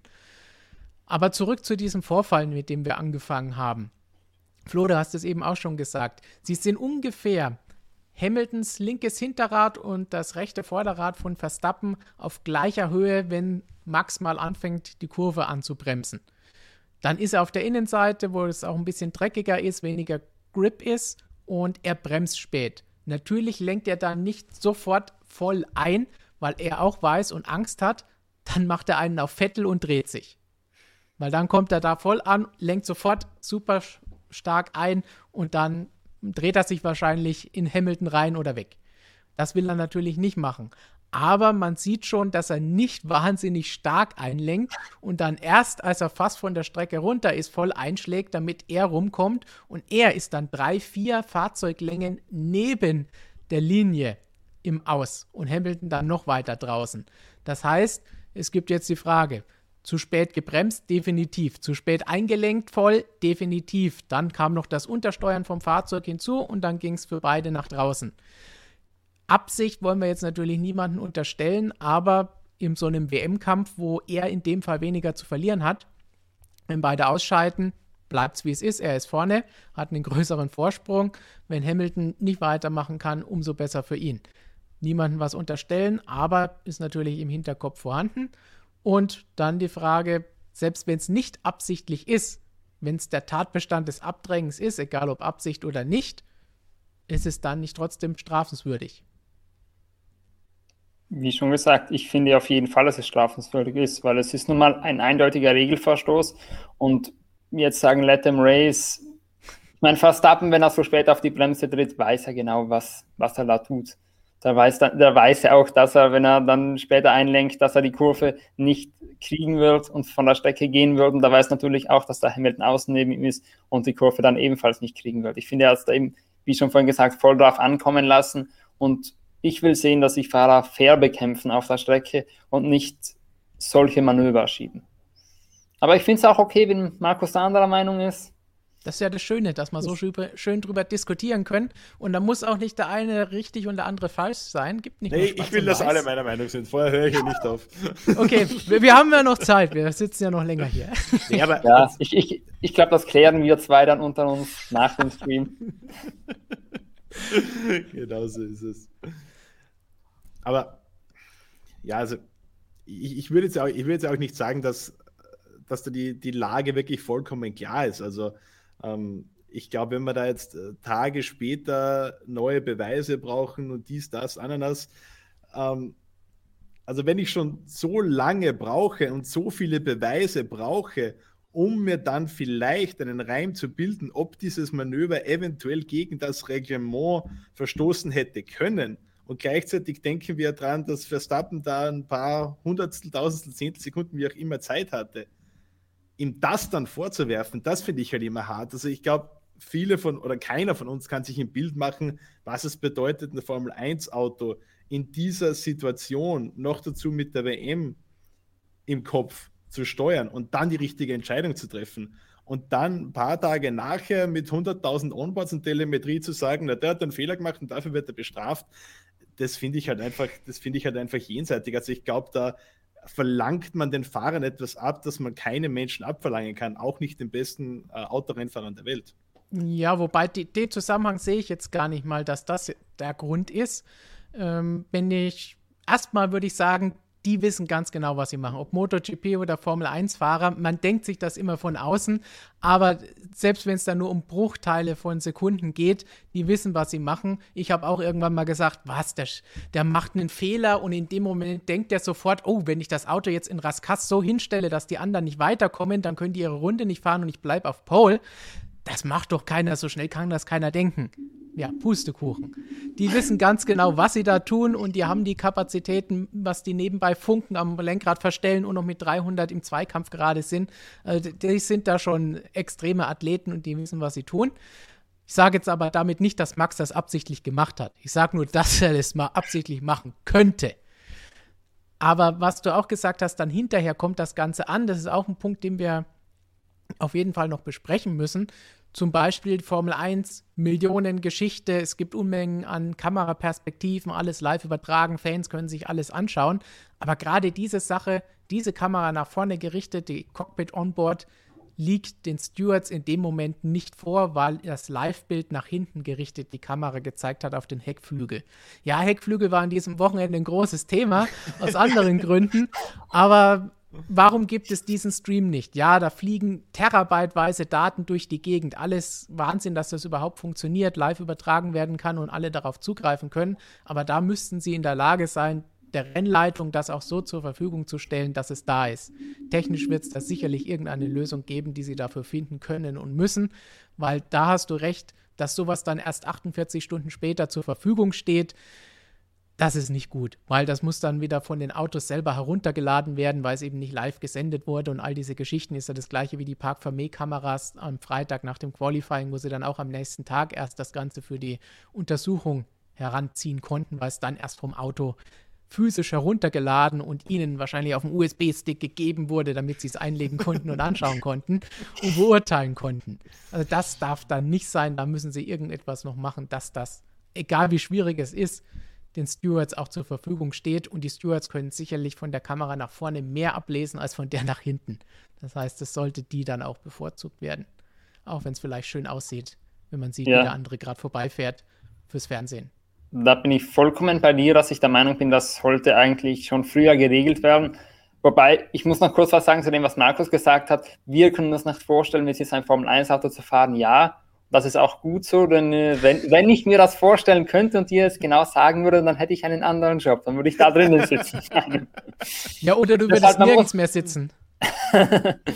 genau. Dann würde ich schon mal sagen, ich finde, das macht schon einen großen Unterschied, wenn das Argument zu sagen, ja, stell dir mal, du, du kannst das auch nicht so gut wie die, also kannst du nicht groß reden, das finde ich immer ein schwaches Argument. Nee, das, das sage ich ja nicht. Einer das kann war das. nicht der Punkt. Ja. Das war ja nicht der Deshalb Punkt. Ich habe nicht gesagt, die, die professionellen Fahrer.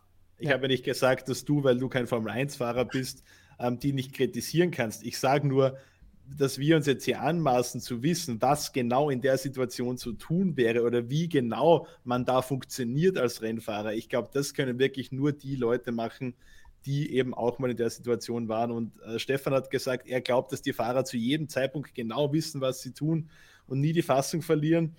Äh, ich sehe es anders, ehrlich gesagt. Ich erinnere mich. Also, dass sie nie die Fassung verlieren, das glaube nee, ich nicht. Aber dass sie, dass sie nie den, äh, quasi, dass sie immer genau wissen, was sie tun, das war, glaube ich, das, was du, was du gesagt hast. Dass sie in solchen Situationen diese Kapazitäten besitzen, zu wissen, was sie da tun. Natürlich gibt es immer Affekthandlungen, aber im Normalfall wissen die schon, was sie tun. Und das, da bin ich mir eben nicht so sicher, wenn es um so eine Ausnahmesituation wie den WM-Kampf geht. Ich erinnere mich noch, äh, das muss 2017 gewesen sein äh, großer WM-Showdown in der MotoGP zwischen Marc Marquez und Andrea Dovizioso, letztes Rennen. Dovizioso ist dann gestürzt, Marquez war Weltmeister und hat in der Situation dermaßen die Fassung verloren, dass er gesagt hat, er hat sich in einer Runde ungefähr zehnmal verschalten, weil er einfach im Kopf komplett, komplett irre war. Und ich kann mir schon vorstellen, dass da, wenn man jetzt in der Situation ist, wo man um WM-Titel kämpft, Verstappen um den allerersten überhaupt, äh, mit der Perspektive, dass es vielleicht in den nächsten Jahren wieder Mercedes dominiert und der wieder fünf Jahre warten kann, dass man da mal irgendwo einfach äh, nicht mehr ganz klar weiß, was jetzt die richtige Entscheidung ist, das kann ich mir schon vorstellen. Also sind unglaubliche Athleten, aber es sind auch keine Maschinen. Wobei nicht mehr wissen, was die richtige Entscheidung ist, kann ja sogar ein Beleg dafür sein. Sind wir wieder bei Jerez, weil man sieht, okay, da ist jetzt vorbei. Die einzige Chance, die ich noch habe, ist, ich ziehe jetzt einfach mal nach rechts und schaue, was passiert. Und so ähnlich kann man natürlich dann, wenn man böse ist, das auch so auslegen, okay, ich bremse jetzt einfach so spät, lenke nicht ein und dann schauen wir mal, was passiert. Und man muss ja auch dazu sagen, es ist jetzt auch unabhängig davon, ob das jetzt Absicht war oder ob er da die Kapazitäten hat, um genau ja. zu wissen, was er tut. Es ist nun mal Fakt, dass er ungefähr die Kurve um, ich weiß nicht, du hast vorhin gesagt, vier bis fünf Wagenbreiten. Ich habe es nicht genau im Kopf, wie viel es war, auf jeden Fall sehr schon. deutlich verpasst ja. hat und dann mit dem gleichzeitig den Gegner rausgedrängt hat. Ich finde, das ist halt ziemlich offensichtlich Abdrängen. Und das sollte dann auch dementsprechend sanktioniert werden und nicht einfach nur unter Noted abgelegt werden und die Stewards denken sich, ja, ist ein geiler Kampf, die lassen wir noch ein bisschen fahren. Also nicht, dass ich jetzt meine, dass die Stewards das einfließen lassen, denn das gehört ja nicht zu ihrem Job, aber ich finde dann schon, dass in so einer Situation, wenn er so eindeutig über die Grenzen gegangen ist, über das Limit, ist es vollkommen unerheblich, warum er das gemacht hat, ob das jetzt Absicht war oder was auch immer. Ja. In dem Fall ist das einfach ein klarer Regelverstoß. Ja, und wenn man das dann durchgehen lässt, dann denkt sich halt der Nächste dann, ich sage jetzt auch nicht, dass das nächstes Rennen sein muss, aber irgendwann in einer ähnlichen Situation denkt sich halt wer, ja okay, ich kann das ja eigentlich eh machen, also bin ich mal so viel Fuchs und drücke den mal so neben die Strecke. Ich weiß nicht, ob das bei Verstappen der Fall war, aber ich kann es mir vorstellen. Und was mir halt auch noch vorhin eingefallen ist, wenn ich mich zurückerinnere, vor ein paar Jahren, das war 2019 in Kanada, ist nicht so lang her, da gab es mal für eine sehr viel weniger weniger bestrafenswürdige Situation, zumindest meiner Meinung nach weniger bestrafungswürdig, äh, eine 5-Sekunden-Strafe, bei der man sich dann auch gefragt hat, ja, was soll das? Die wurde dann auch so argumentiert, dass er nun mal ihm keinen Platz gelassen hat und so weiter. Und auch da kam es zu keinem Unfall und die Positionen wurden einfach nur beibehalten. Und damals bekam eben Vettel die Strafe. Und ja. warum ist das jetzt hier komplett anders? Das Reglement wurde nie umgeschrieben in der Zwischenzeit. Und in dem Fall war das nochmals um einiges deutlicher über dem Limit von Verstappen, denn damals war jedem klar, das war 1 zu 1 ein Fehler von Vettel, er ist mal übers Glas gegangen. Und ich finde diese Aktion schon sehr, wenn man mit denselben Argumenten wie 2019 hergehen würde, muss ich sagen, dann wäre das auch definitiv eine Strafe. Und das ist genau der Punkt, auf den wir jetzt noch als nächstes kommen müssen, wenn wir jetzt mal diesen Vorfall hinter uns lassen. Wir werden nicht klären können, war es Absicht oder nicht, ist mir auch eigentlich egal. Bei mir geht es ja nur darum, was abdrängen oder nicht. Ob Absicht oder nicht, ist mir egal. Vielleicht sollte man den Straftatbestand ähm, der Vorsätzlichkeit einführen in der Formel 1. Also quasi so wie, äh, wie Mord und Totschlag, diese Unterscheidung. Also ob es jetzt vorsätzlich war oder ob es nur aus dem Affekt gehandelt wurde. Ja, muss man nur schauen, die, wie kann man das wieder beweisen für die User im Chat, die sagen, der mit dem Bart nervt, zu wissen aber meinen Namen nicht, ich heiße Markus. Das ist euch leichter. Dann. Oder Christikus. Oder Christikus könnt ihr auch sagen. Beschwerdemails bitte an Christian Mehnert schicken. Ja. Auf Social Media erhältlich, der Mann. Ja, da überall. Alle Kanäle. Aber Flo hat da genau den richtigen Punkt angesprochen. Denn egal wie das jetzt hier ist, wir haben auch in dieser Saison schon ähnliche Situationen gehabt. Gleich ist nie eine Situation, aber ähnliche Geschichten. Wir hatten zum Beispiel Perez und Norris in Spielberg. Wir hatten dann auch Gasly in der Türkei oder auch so ein bisschen Alonso Ricardo in Austin. Und es gab immer unterschiedliche Strafen, Entscheidungen und Diskussionen zu den ganzen Sachen.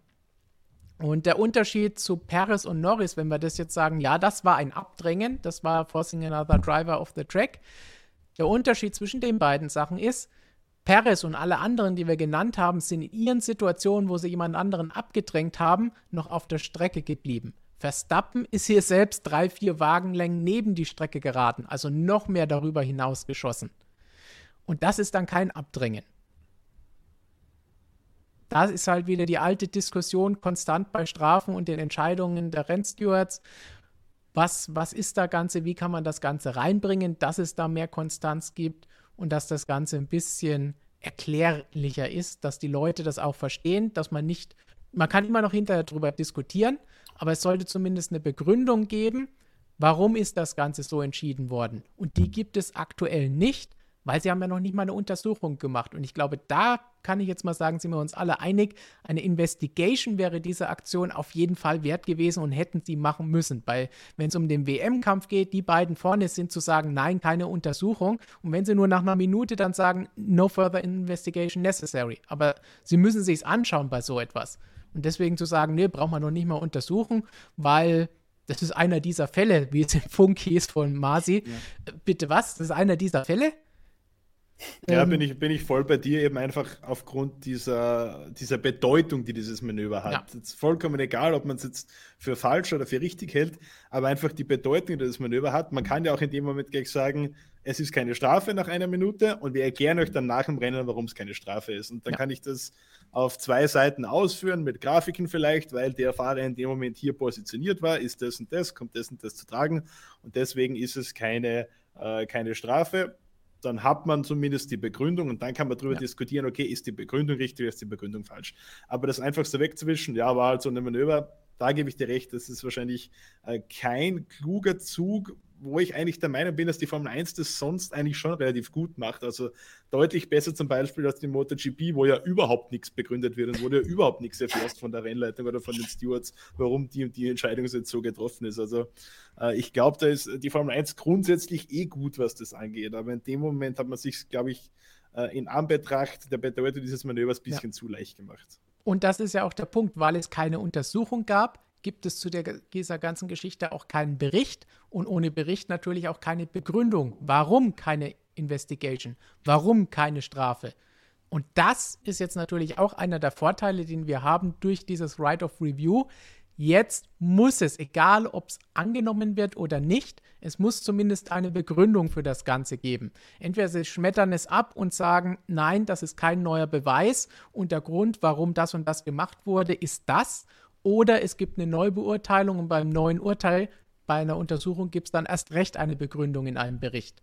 Und die sind ja in der Vergangenheit, wie Markus eben gesagt hat, gerade dieses Jahr extrem ausführlich ausgefallen. Auch die Disqualifikation von Hamilton war anderthalb Seiten oder was lang. Und dieses Jahr gab es wirklich lange, ausführliche Erklärungen, wo die Stewards wirklich auf gut drüber nachdenken und versuchen, alle Positionen zu bedenken und alles genau zu erklären. Das heißt, das ist wirklich ein Fortschritt. Und sowas, wenn man hier hat, dann kann man natürlich auch anders drüber diskutieren und hat eben dann auch diese Transparenz und kann sagen, warum keine Untersuchung, warum keine Strafe oder warum gab es eine Strafe. Ja, ich muss da auch nochmal meine Meinung dazu sagen, ich bin auch voll bei euch. Natürlich hätte das untersucht werden müssen, auch wenn am Ende die Stewards da was anderes rauskriegen, als ich jetzt persönlich getan hätte, nämlich die Strafe gegeben. Weil ich finde, da sollte man sich auch ein Beispiel an anderen Sportarten nehmen, denn wenn ich zum Beispiel, ich schaue auch sehr gerne NFL zum Beispiel, und dort heißt es, ja, und dort heißt es auch, dass jedes äh, Scoring Play, also im Prinzip jeder Spielzug, wo da Punkte dabei rauskommen, dann auch äh, unter die Lupe genommen wird.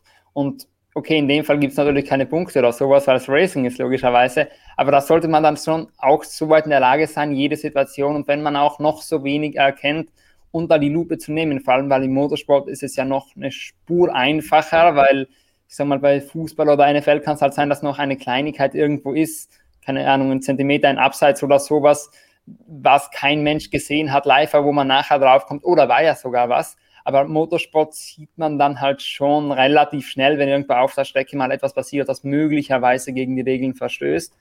Und da finde ich, wenn schon so eine Situation kommt, die ein bisschen diskussionswürdig ist, wie auch immer die geartet ist, dann sollte man sich schon die Zeit nehmen, die auch an der Investigation zu nehmen. Ja. So, jetzt haben wir natürlich die Situation, wir wissen nicht, was bei dieser Neubeurteilung herauskommt, ob sie dieses neue äh, neuen Beweise akzeptieren oder nicht. Sollten sie es tun? Flo, du sagst, Markus braucht man gar nicht fragen. Flo, du sagst, es soll eine Strafe geben oder du hättest eine Strafe gegeben. Was glaubst du, wenn es eine Strafe gibt, was soll denn da jetzt passieren? Sollen das dann einfach diese fünf Sekunden sein, die er während dem Rennen draufgeschlagen bekommen hätte? Oder plus drei Plätze jetzt in Katar zum Beispiel. Was ich da gleich einschiebe, ist fünf Sekunden beim letzten Rennen draufrechnen, klingt als die logische Variante. Damit würde er hinter Valtteri Bottas zurückfallen und damit nur noch Dritter werden. Dann hätte Mercedes sein Ziel erreicht, weswegen sie das Ganze machen. Sie wollen natürlich Punkte holen, um in der Fahrer-WM einen kleineren Rückstand zu haben und einen etwas größeren Vorsprung in der Konstrukteurs-WM. Weil ich da auch gelesen habe, weil sie das machen, sind sie schlechte Verlierer. Man kann über viel diskutieren, aber jedes Team auch Red Bull hat das nach Silverstone gemacht, versucht alles für sich und seinen Fahrer rauszuholen. Das heißt, dass sie das gemacht haben, wenn sie die Möglichkeit dazu haben, finde ich völlig in Ordnung. Und ich glaube auch, dass sie deutlich bessere Chancen haben als Red Bull, dass es zu einer Neubeurteilung kommt, dass diese neuen Beweise anerkannt werden. Weil das war, wie gesagt, die Elbenrunden da, das hat nicht ausgereicht, da hat das ganze Fahrerlager drüber gelacht. Aber das hier, das sind tatsächlich neue Beweise, die nicht vorgelegen haben. Das heißt, es kann mir gut vorstellen, dass sie damit durchkommen und es eine Neubeurteilung gibt. Was dann die Entscheidung ist, ob es dann tatsächlich eine Strafe gibt oder nicht, da bin ich mir nicht so sicher. Das ist was anderes. Also, Aber was ich, glaubst du? Also ich muss an sich sagen, ich würde jetzt keine Strafe mehr geben. Ich finde, so eine Strafe sollte entweder während dem Rennen entstehen oder halt die Untersuchung offen bleiben und dann nach dem Rennen verteilt werden. Denn dann kann Red Bull auch dementsprechend noch das Auto einteilen, dann kann Verstappen noch dementsprechend fahren. Jetzt eine Strafe zu geben, fände ich ein bisschen neben, neben der Spur, denn zwei Tage später dann noch die fünf Sekunden draufzugeben, mit sowas kann Red Bull nicht kalkulieren an sich, dass da ein paar Tage später plötzlich noch eine Strafe daherkommt. Dann würde er ja praktisch diesen Platz verlieren. Also logisch wäre natürlich auch die 5-Sekunden-Strafe und ich würde an sich auch davon ausgehen, dass es die gibt, falls das bestrafenswürdig ist. Aber ich finde ehrlich gesagt, dass ich bin der anderer Meinung als du. Ich finde schon, dass die Onboard jetzt ein bisschen, ja, schon an sich neues Videomaterial ist. Aber äh, wie viel da jetzt neue Infos drinnen sind, die jetzt effektiv zu einer Strafe führen sollen, das ist mir fraglich. Denn an sich, man sagen wir ein bisschen ranzoomt und ich schätze mal, die Fähigkeit haben die Stewards, dann sieht man das ja auch von außen, dass da nicht so stark eingelenkt wurde am Eingang als später. Deswegen, wie gesagt, an sich hätte ich die Situation bestrafenswürdig gefunden im Rennen. Da hätte ich durchaus was verteilt. Aber jetzt Tage später, finde ich, wäre das nicht mehr die richtige Entscheidung. Denn da würde man sehr viel Verwirrung stiften für eine Aktion, für die man ursprünglich gesagt hat, da machen wir nichts. Und ich finde es auch wie schon erwähnt, nicht, dass das Videomaterial so viel Neues rausgibt. Wir wollen alle nicht, dass Tage nach dem Rennen noch das Ergebnis geändert wird. Wir wollen alle nicht, dass es Stunden nach Rennen noch geändert wird, was aber immer noch besser ist, sondern wir wollen natürlich, dass mit der Zieldurchfahrt auch alles klar ist oder zumindest klar ist, da ist jetzt noch irgendeine Untersuchung offen, die nach dem Rennen gemacht wird, weil beide ausgeschieden sind oder weil es jetzt in den letzten fünf Runden einfach keine Zeit mehr dafür gegeben hat. Das wäre das Idealszenario. Aber wenn es das Ganze gibt, und es die Möglichkeit gibt und neue Beweise gibt, dann sage ich, okay, muss man es eben sich auch anschauen. Und in dem Fall sage ich ganz bewusst, allein nur um diese Begründung zu bekommen, um für die Zukunft vielleicht endlich mal zu wissen, was ist Sache und warum ist das eine hier mit Paris und mit Norris so, dann die Ocon-Aktion so und das hier jetzt so. Ja, ich glaube, die Begründung würden wir alle gern hören. Nur ich habe das Gefühl, die anschließend. Wir nur durch dieses Right of Review. Ja, genau. Ich, die würde ich auch gern hören. Also in, insofern bin ich jetzt wieder für das Right of Review. Aber ich muss halt sagen, ich glaube irgendwie nicht, dass wir dadurch dann wissen, was Sache ist. Denn gefühlt hat sich die Argumentation, dass du jetzt oder halt die, die Strafenverteilung alle paar Rennen wieder mal geändert. Diese Saison, letztes Jahr, es ist gefühlt, weiß ich nicht mehr, auf was ich mich verlassen kann. Denn wir hatten in, Spanien, sage ich schon, in der Türkei, in der ersten Kurve die Gasly-Aktion, wo ich immer der Meinung war, das ist erste Kurve. Eigentlich sollte es dafür jetzt nichts geben und vor allem war das, ja, okay, Gasly hatte ein bisschen Platz innen, aber komm, das war irgendwo am Limit, das fand ich immer noch okay. Und vor allem, weil da immer die Argumentation war, erste Kurve, lasst man ein bisschen mehr durchgehen. Jetzt plötzlich galt das nicht mehr. Dann bei einer anderen Aktion gilt das möglicherweise wieder. Also die Konstanz in den letzten Jahren hat mir schon extrem gefehlt und ich fürchte nicht, dass die durch eine einzelne Aktion plötzlich eine Linie erschaffen werden, sondern bei der nächsten sitzen wir dann wieder da diskutieren, möglicherweise weil die Entscheidung wieder eine andere. Das ist das, wie wir vorhin schon angesprochen haben, dieses endlose Diskussionsthema mit der Konstanz. Wie man es reinbekommen kann, schwierig, weil wir sagen es auch oft genug, jede Situation ist halt nun mal auch anders. Es ist halt nicht so, dass die alle identisch sind und 100% gleich, aber manche, denke ich, kann man trotzdem schon halbwegs miteinander vergleichen. Wie wir es ja jetzt auch in einer langen Diskussion zu diesem Thema gemacht haben. Und ein weiterführendes Thema im Rahmen dieser Mercedes- und Red Bull-Geschichte und dieses schweren Krieges, der da mittlerweile ausgebrochen ist, ist natürlich auch die Frage, die wir von euch bekommen haben. Und da haben wir auch eine Frage noch passend dazu von Weizenformel 362. Und da kommt die Frage, ich finde, dass dieses Jahr das Politische zu sehr ausartet. Wie seht ihr das? Und das ist natürlich jetzt das, was wir so leicht angesprochen haben mit dem Krieg in Anführungsstrichen, mit Disqualifikationen, mit Strafen, mit Protesten, mit Right of Review, jetzt schon zum zweiten Mal innerhalb einer Saison oder einer halben Saison. Glaubt ihr, dass da einfach zu viel los ist neben der Strecke oder gehört das einfach mit dazu? Ja, also, also grundsätzlich finde ich die. Ja, okay, wenn. Mach ruhig du. Markus, fang bitte an. Das, Thema nicht Sonst redet er wieder beide gleichzeitig. Vergessen, was ich sagen wollte. Nee, ähm, grundsätzlich finde ich diese Nebenkriegsschauplätze schon cool. Also, wenn sich da Toter Wolf und Christian Horner oder Dr. Marco gegenseitig die Gemeinheiten ausrichten, das, das ist schon cool das macht Spaß irgendwie, äh, das, das mit, mit zu verfolgen. Und ich glaube, das gehört in der Formel 1 auch dazu. Es ist ja doch nicht nur Sport, es ist ja auch Show. Also, das finde ich schon in Ordnung. Wo es dann peinlich wird, finde ich eben bei so Dingen wie, oh, der hat mein Auto angefasst, oh, der hat die Gurte aufgemacht, blablabla. das ist halt ein Kindergarten. Also ich meine, es ist immer noch Rennsport, das ist ein knallharter Sport und das soll auch bleiben äh, und sich dann da in solche Lächerlichkeiten zu verlaufen. Also das finde ich dann, das ist der Punkt, wo ich sage, da wird es dann zu viel irgendwo. Aber wenn Toter Wolf da in den, in den Funk reinbrüllt, mal, das, das ist doch geil, oder? Wann hat man sowas von dem Teamchef mal live im Funk gehört? Also, das, das finde ich schon in Ordnung, das, das passt schon. Das gehört in so einem spannenden WM-Kampf, in so einem emotionalen auch dazu. Und also ich muss sagen, 2021 ist das erste Jahr seit vielen, vielen Jahren, dass mich die Formel 1 wieder mal äh, richtig fesselt und da kann ich irgendwie gar nicht genug davon bekommen. Und da, wenn sich da eben nicht nur Hamilton und Verstappen bekriegen, sondern auch die Teamchefs noch, dann ist mir das auch absolut recht. Ja. Also mir gefällt das auch toll und ich finde ja auch, wie traurig wäre es denn in so einem Sport, wenn keine Emotionen drinnen wären. Und wenn, ich sage mal so, ein Tut am Funk dann plötzlich sanktioniert wurde wie irgendwas. Ich finde, das gehört voll dazu und ansonsten beschwert sich halt wieder jeder darüber, dass die einfach keine, die Teams keine Identität haben und ja. die Fahrer einfach nichts sagen dürfen. Da beschweren wir uns halt wieder darüber. Ich finde es gut so, wie es an sich ist, dass auch die Teamchefs da gegeneinander feuern, denn so finde ich, ist da deutlich mehr Würze drin, deutlich mehr Brisanz und am Ende des Tages weißt du dann halt ein bisschen auch, wie die persönlich gegeneinander ticken.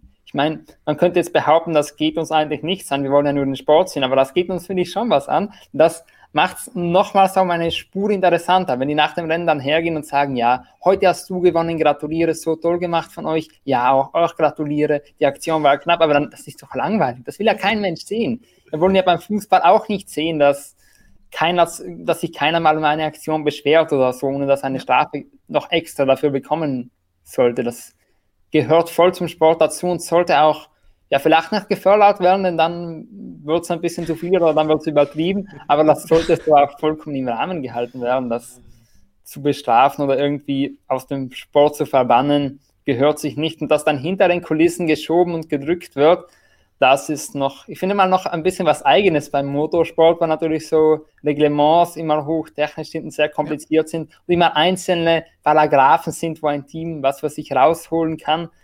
Ich finde, das gehört eben auch zum Motorsport so dazu, wie jetzt eine Diskussion über eine rote Karte beim Fußball. Und das dann natürlich auch mit ganz anderen Argumenten gefahren wird, macht den Motorsport auch ein bisschen einzigartig. Und dennoch bin ich der Meinung, in der Formel 1 geht das ja eh noch. Wenn man sich da anschaut, was im Langstreckenrennsport zum Teil passiert, mit äh, was da hinter verschlossenen Türen diskutiert wird und am Ende kommen Kompromisslösungen raus, wo der Fan am wenigsten davon hat, die der Fan am wenigsten versteht, aber wo halt alle Konzerne am Ende des Tages zufrieden sind und alle Teams zufrieden sind, da finde ich, ist die Formel 1 noch genau in dem Bereich, wo wir es brauchen. Emotion, aber jetzt nicht irgendwas rein politisches. Die Emotionen wollen wir sehen, gerade wenn sie mitten während dem Rennen sind, wenn da im Funk was kommt oder Toto den Finger in die Kamera reinwuchtet. Das ist alles genau das, was wir sehen wollen. Wie gesagt, wir wollen ja auch den Trainer oder Manager an der Seitenlinie beim Fußball auf- und abspringen sehen. Und auch, dass sie hinter sich, sich äußern, wie Flo gesagt hat, weil auch das wollen wir in anderen Sportarten sehen. Klar, manche Leute sind dann beim gegnerischen Fans dann verhasst. Niemand wird jetzt, der kein Bayern-Fan, sagen, oh, Julio Hönes, das ist ein super Typ. Aber er sorgt eben auch für solche Schlagzeilen und steht zu 100 Prozent dazu. Und das ist halt auch das, was Red Bull in Silverstone gezeigt hat und was Mercedes jetzt gezeigt hat. Es ist, geht nicht nur darum, jeden einzelnen Zähler zusammenzukratzen, machen sie natürlich, weil das geht am Ende um die WM und am Ende entscheidet das über das Geld, das sie bekommen für nächstes Jahr für ihr Budget. Aber gleichzeitig zeigen sie natürlich auch dem gesamten Team, den über 1000 Mitarbeitern und ihrem Fahrer, der um den Titel kämpft, wir stehen hinter dir, wir machen alles, damit du Erfolg bekommst. Und das haben wir ja auch schon nach Silverstone gesagt. Hauptsächlich müssten sie eigentlich wissen, wenn sie mit solchen fadenscheinigen Argumenten ankommen, dass sie da jetzt nicht die supermäßigen Erfolgschancen haben, aber sie müssen es halt machen, um Max zu zeigen, hallo, da war was und wir gehen mit dir durch dick und dünn und machen alles mit und bis zur letzten Instanz. Und genau das Gleiche macht jetzt Mercedes hier auch. Und am Ende schauen wir, was hinterher bei rauskommt. Wir wollen nicht, dass das jedes Wochenende passiert, aber wenn das ein, zwei Mal wie jetzt in der Saison passiert, die müssen wir ja ganz klar sagen, die beste seit so vielen Jahren ist nicht nur, weil Markus endlich wieder mal zuschaut und sich für interessiert, sondern allgemein, weil das einfach eine super Saison ist. Spannend auf der Strecke und neben der Strecke. Besser geht's ja gar nicht. Sieht's mal aus. Ich habe euch das Gefühl, dass die Herren Wolf und Koda auch richtig Spaß dran haben, sich da irgendwie gegenseitig so ein bisschen zu beschimpfen und zu ärgern. Also. Ich glaube, der Spaß kommt dann nachher, aber nur, bei, nur auf einer Seite, nämlich auf der Siegreichen. Ja, das ist halt mal so. Das ist immer so. Und wer diese Siegerseite sein wird, das steht jetzt natürlich noch nicht fest. Aber wir müssen natürlich auch über das kommende Wochenende sprechen und wie es da jetzt so weitergeht in Katar. Komplettes Neuland in der Formel 1, neue Strecke. Das Duell Verstappen-Hamilton geht weiter. Red Bull hat jetzt zuletzt mal wieder Federn gelassen in Brasilien auf einer Strecke, wo sie eigentlich favorisiert waren. Aber Mercedes, muss man klar sagen, im Qualifying und auch im Rennen das schnellere Auto hatte. Und damit haben sie da Punkte gelassen, wo man eigentlich gedacht hat, so wie in Mexiko, sie holen mehr. Das ist Mercedes vorher schon zum Beispiel in Italien oder Russland passiert, wo jeder davon ausging, dass in ihre Strecken, wo sie auch das schnellere Auto hatten, aber das nicht umsetzen konnten und Red Bull stattdessen mehr Punkte geholt hat, als man eigentlich gedacht hat. Was wir auch noch schnell loben müssen, ist, denke ich, die Leistung von Lewis Hamilton. Da hat Profi-Harzer hier auch geschrieben, zweitens Glanzleistung von Hamilton. Irgendwo ja, aber etwas, was von vielen, vielen, vielen Zuschauern auch gekommen ist, ist, oh, dieser Mercedes-Motor ist ja so gut und so viel schneller und so viel besser. Damit kann natürlich jeder von hinten nach vorne fahren. An der Stelle sollten wir durchaus erstmal bedenken, 25 Plätze Strafversetzung hat Lewis Hamilton an diesem Wochenende bekommen. Er wurde durch die Qualifikation auf den letzten Platz zurückversetzt für den Sprint, hatte natürlich davon profitiert. Markus, ich glaube, das haben wir am Montag besprochen, dass das natürlich besser als ein Qualifying für ihn war, weil er eben nicht im Rennen von hinten losfahren musste, sondern in diesem Sprint, in dem er sich schon mal nach vorne kämpfen konnte. Aber trotzdem 15 Plätze gut gemacht, auf 5 gekommen, dann plus 5 von 10 gestartet. Das hat ihm geholfen, diesen Sprint zu haben, ganz klar an diesem Wochenende, aber die Leistung ist trotzdem da, er muss trotzdem überholen. Ja, es gibt DRS, ja, der Motor ist neu gewesen, aber auch nur der Verbrennungsmotor, nicht die komplette Power Unit. Er hat dadurch am Anfang natürlich ein bisschen mehr Leistung gehabt, weil sie jetzt ein neues Aggregat haben. Aber das heißt jetzt nicht, dass nur das alleine der Grund war, warum er diese Aufholjagd starten konnte. Die anderen haben jetzt auch nicht so alte Aggregate da drin. Und Nein, die Leistung war einfach da. Und wir wissen zudem, dass Brasilien eine Strecke ist, auf der man überholen kann.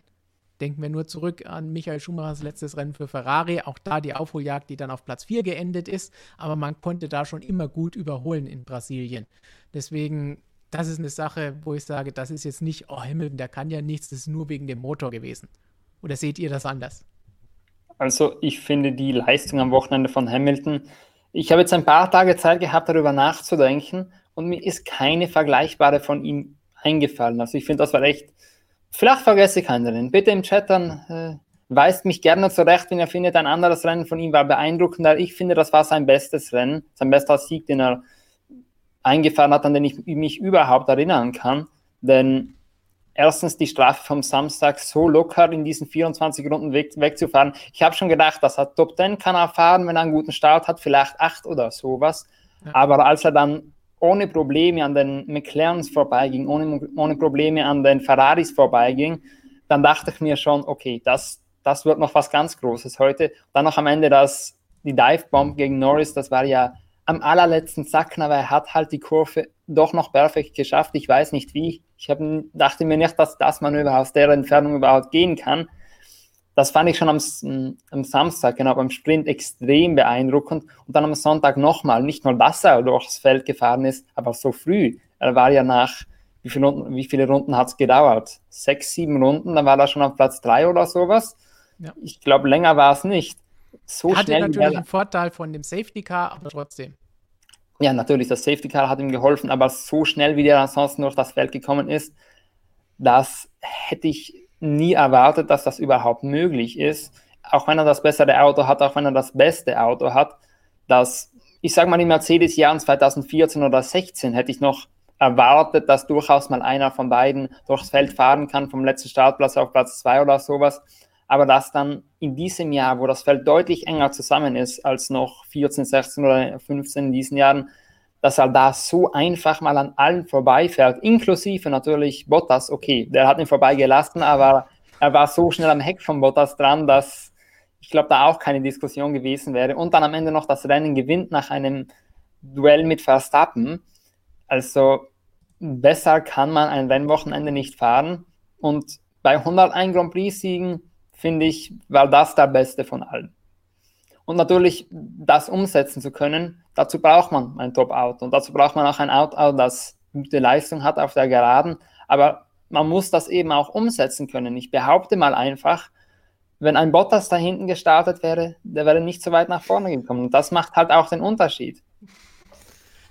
Was interessant ist, du hast gesagt, das hätten wir nicht gedacht oder hättest du nicht gedacht, äh, dass das noch so weit vorkommen kann und so schnell. Da hat Mercedes selbst in den internen Geschichten nicht gedacht, als sie sich nämlich die Strategie zurechtgelegt haben vor dem Sprint-Qualifying.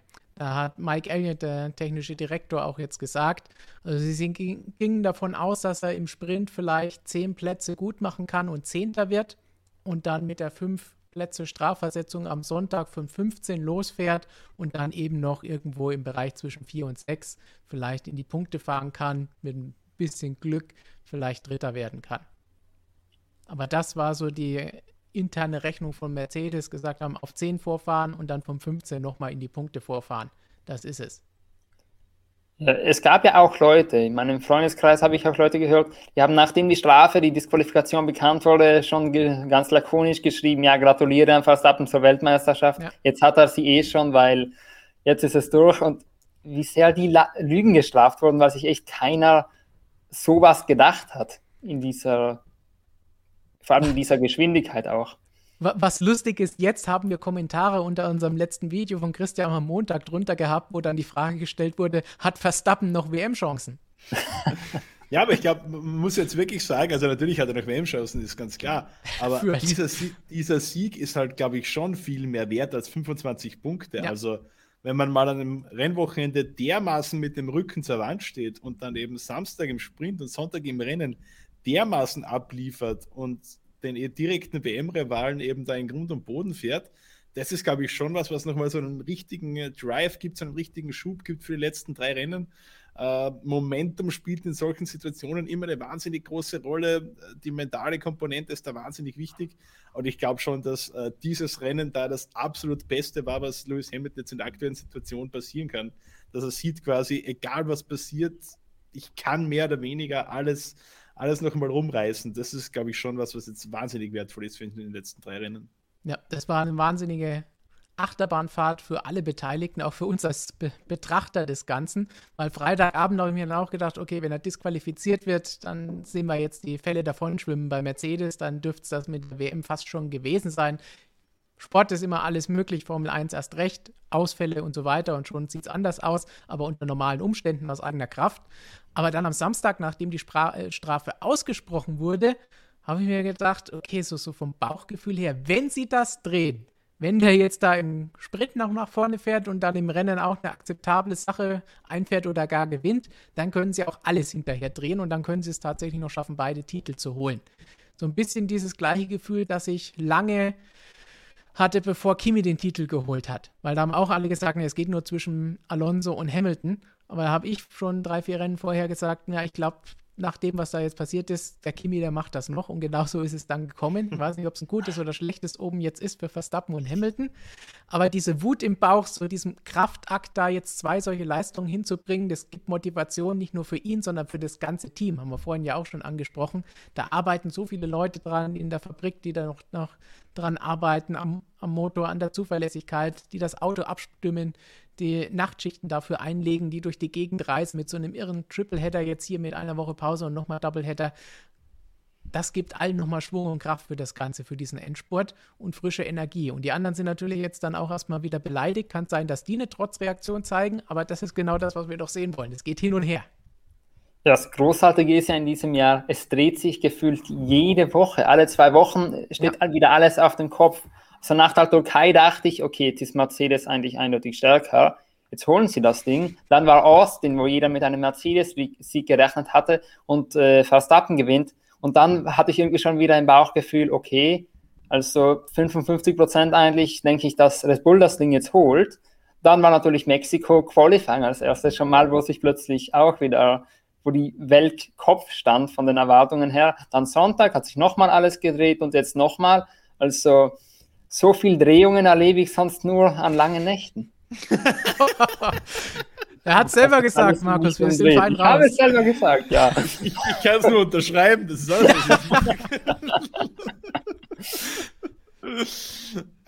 Ja, normalerweise heißt es dann immer ein langer Weg noch bis zum Titelgewinn. Bei dir ist es manchmal ein langer Weg nach Hause.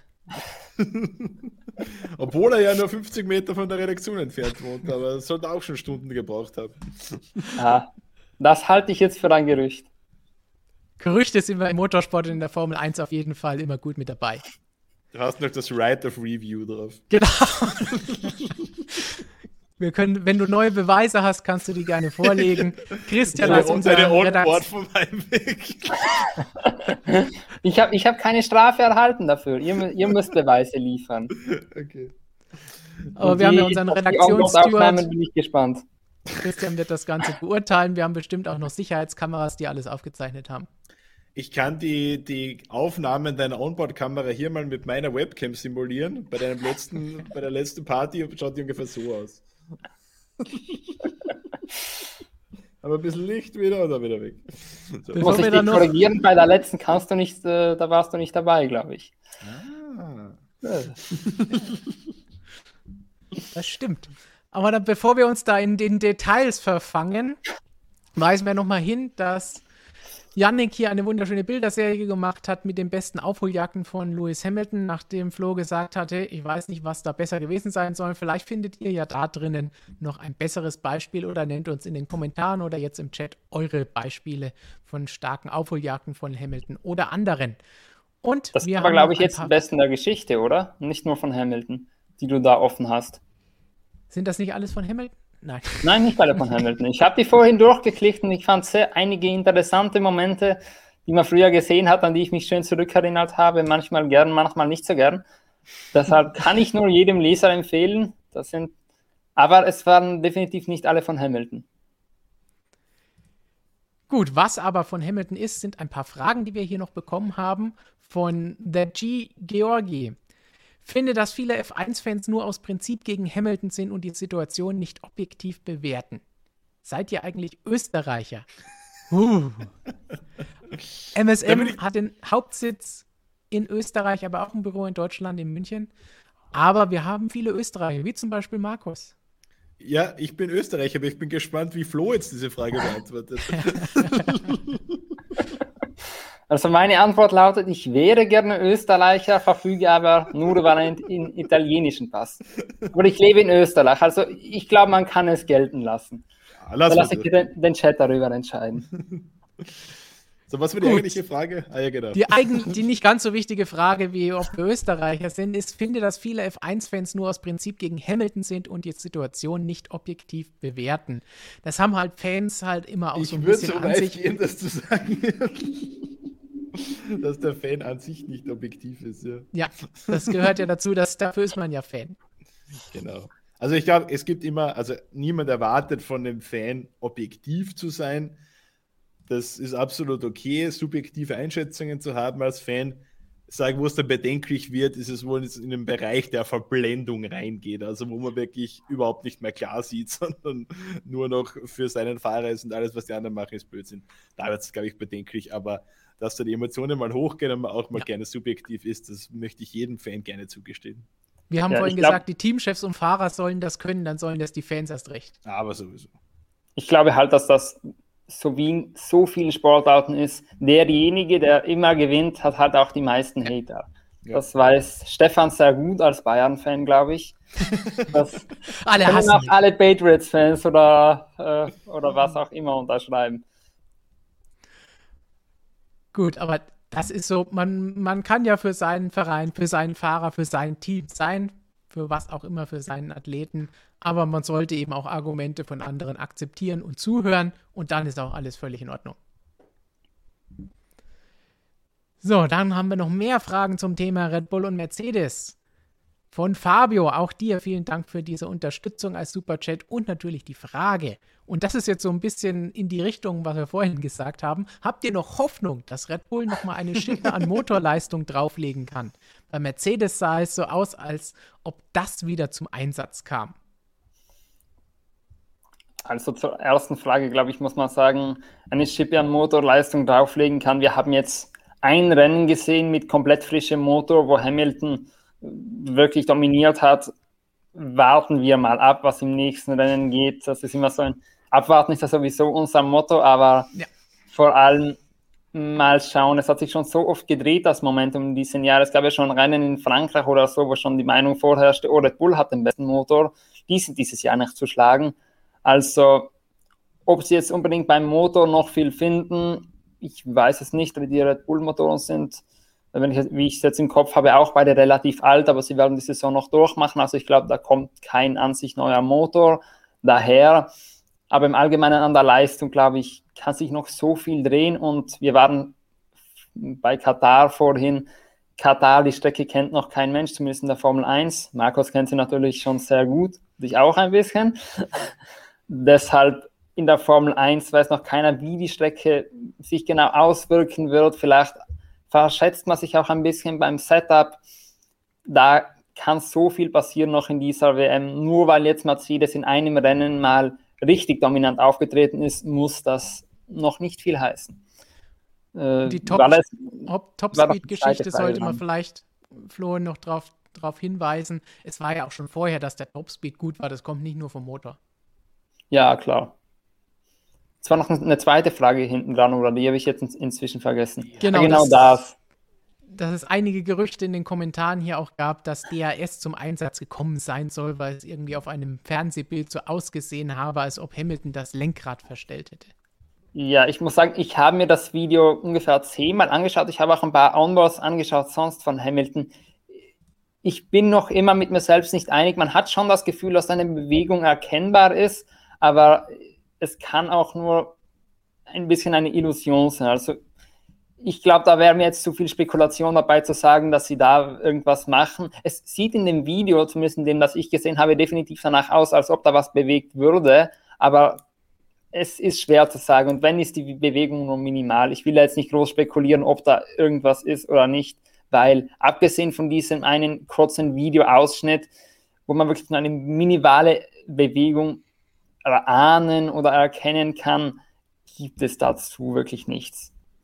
Ich muss sagen, und das ist eine Sache, die mich aktuell ein bisschen stört in der Formel 1, dass immer, wenn ein Auto gut funktioniert, völlig egal, ob es jetzt der Red Bull, ob es der Mercedes ist, dass es immer gleich heißt, naja, die haben ja da den Frontflügel, der passt nicht und der Heckflügel passt nicht und die haben da DRS im Einsatz und sowas. Einfach immer dieses äh, Suchen, also das ist so bisschen Zeichen unserer Zeit ja auch äh, irgendwo ja. immer, es muss immer eine Verschwörungstheorie geben, es muss immer irgendwo eine, eine ganz geheime super Waffe geben quasi.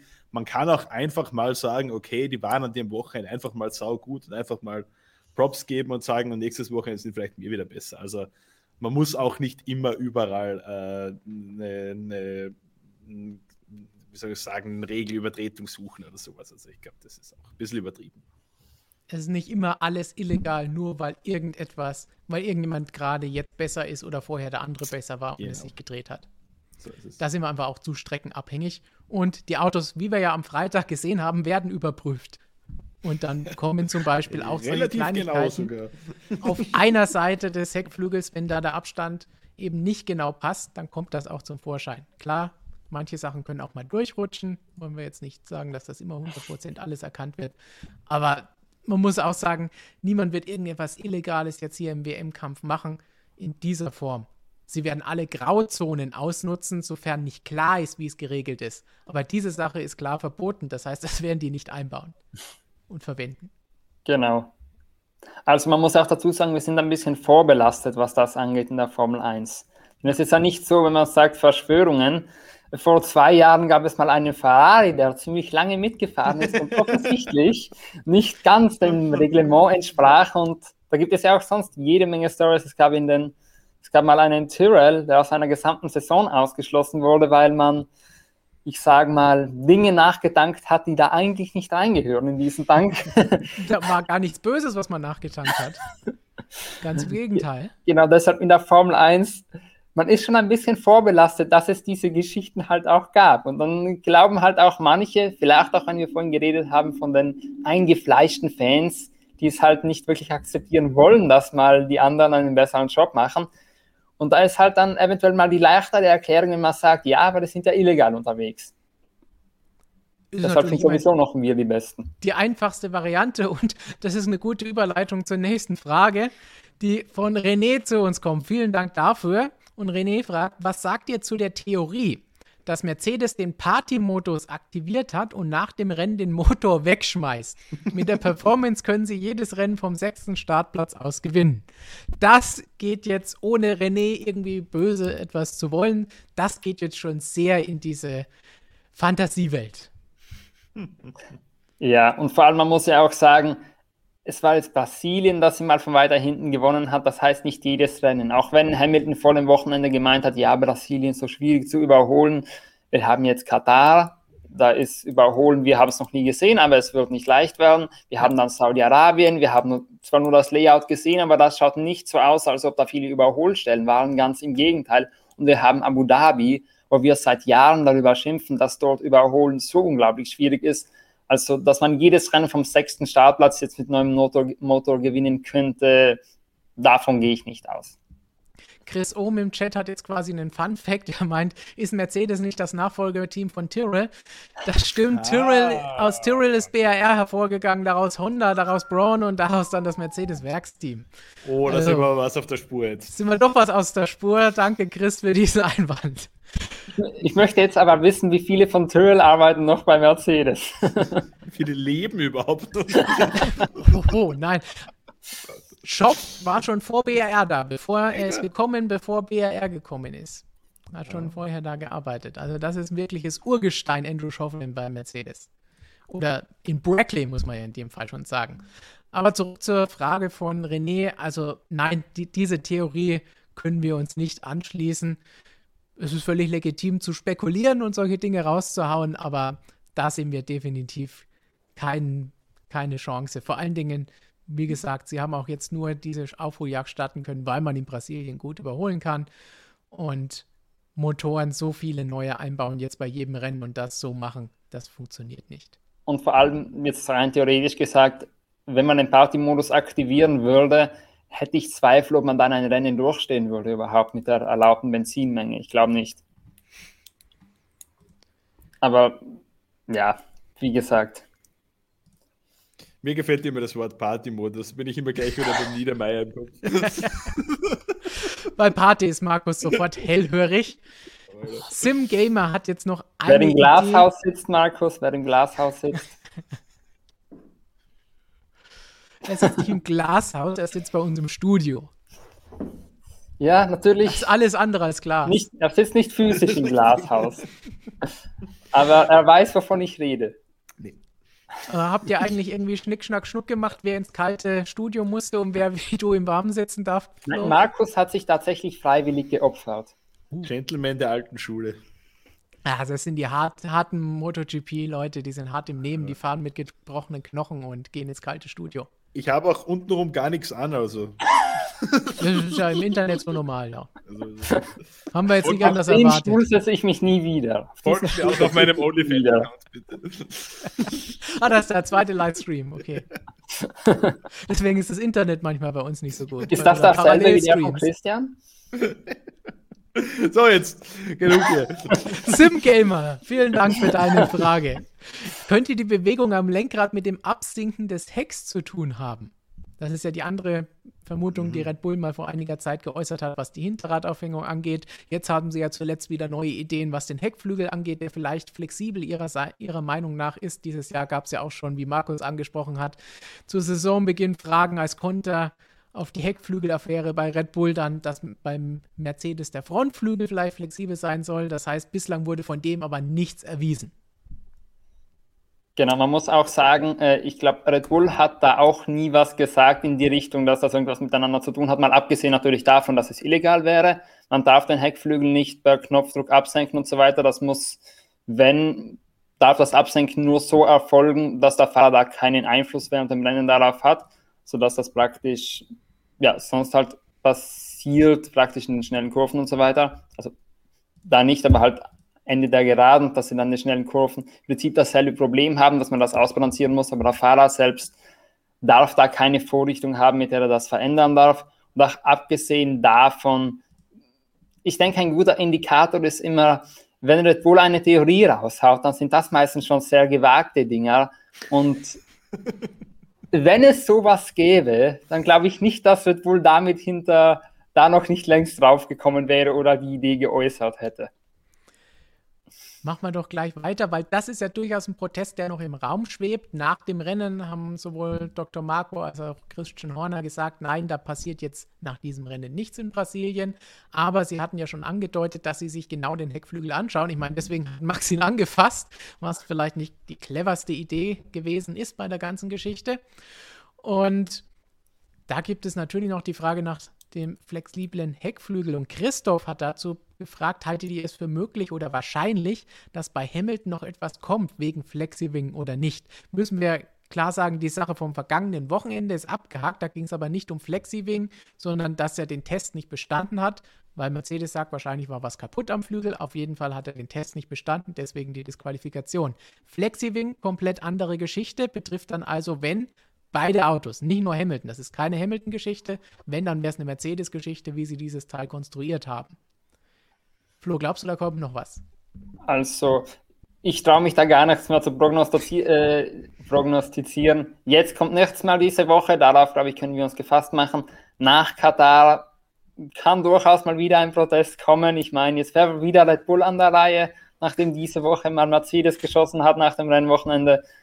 Nachdem sich, sie sich so brav abwechseln, ich würde es ich aber auch sonst jetzt mal ernsthaft gesagt nicht ausschließen, dass Red Bull da nochmal einen Einspruch einlegt oder einen Protest einlegt, falls sie Katar verlieren und dann ihre Theorie für sie erhärtet wird, dass da was nicht stimmen könnte mit dem Heckflügel, dann dieses Jahr kann eigentlich alles passieren. Also nach dem Rennwochenende reden wir da weiter, sagen wir mal so. Gut, dann haben wir noch zwei Fragen. Einmal vom Professor Dr. Racer.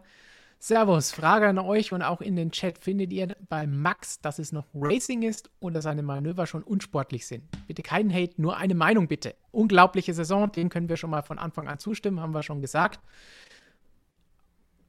Und unsportlich, also ich sage ganz klar nein.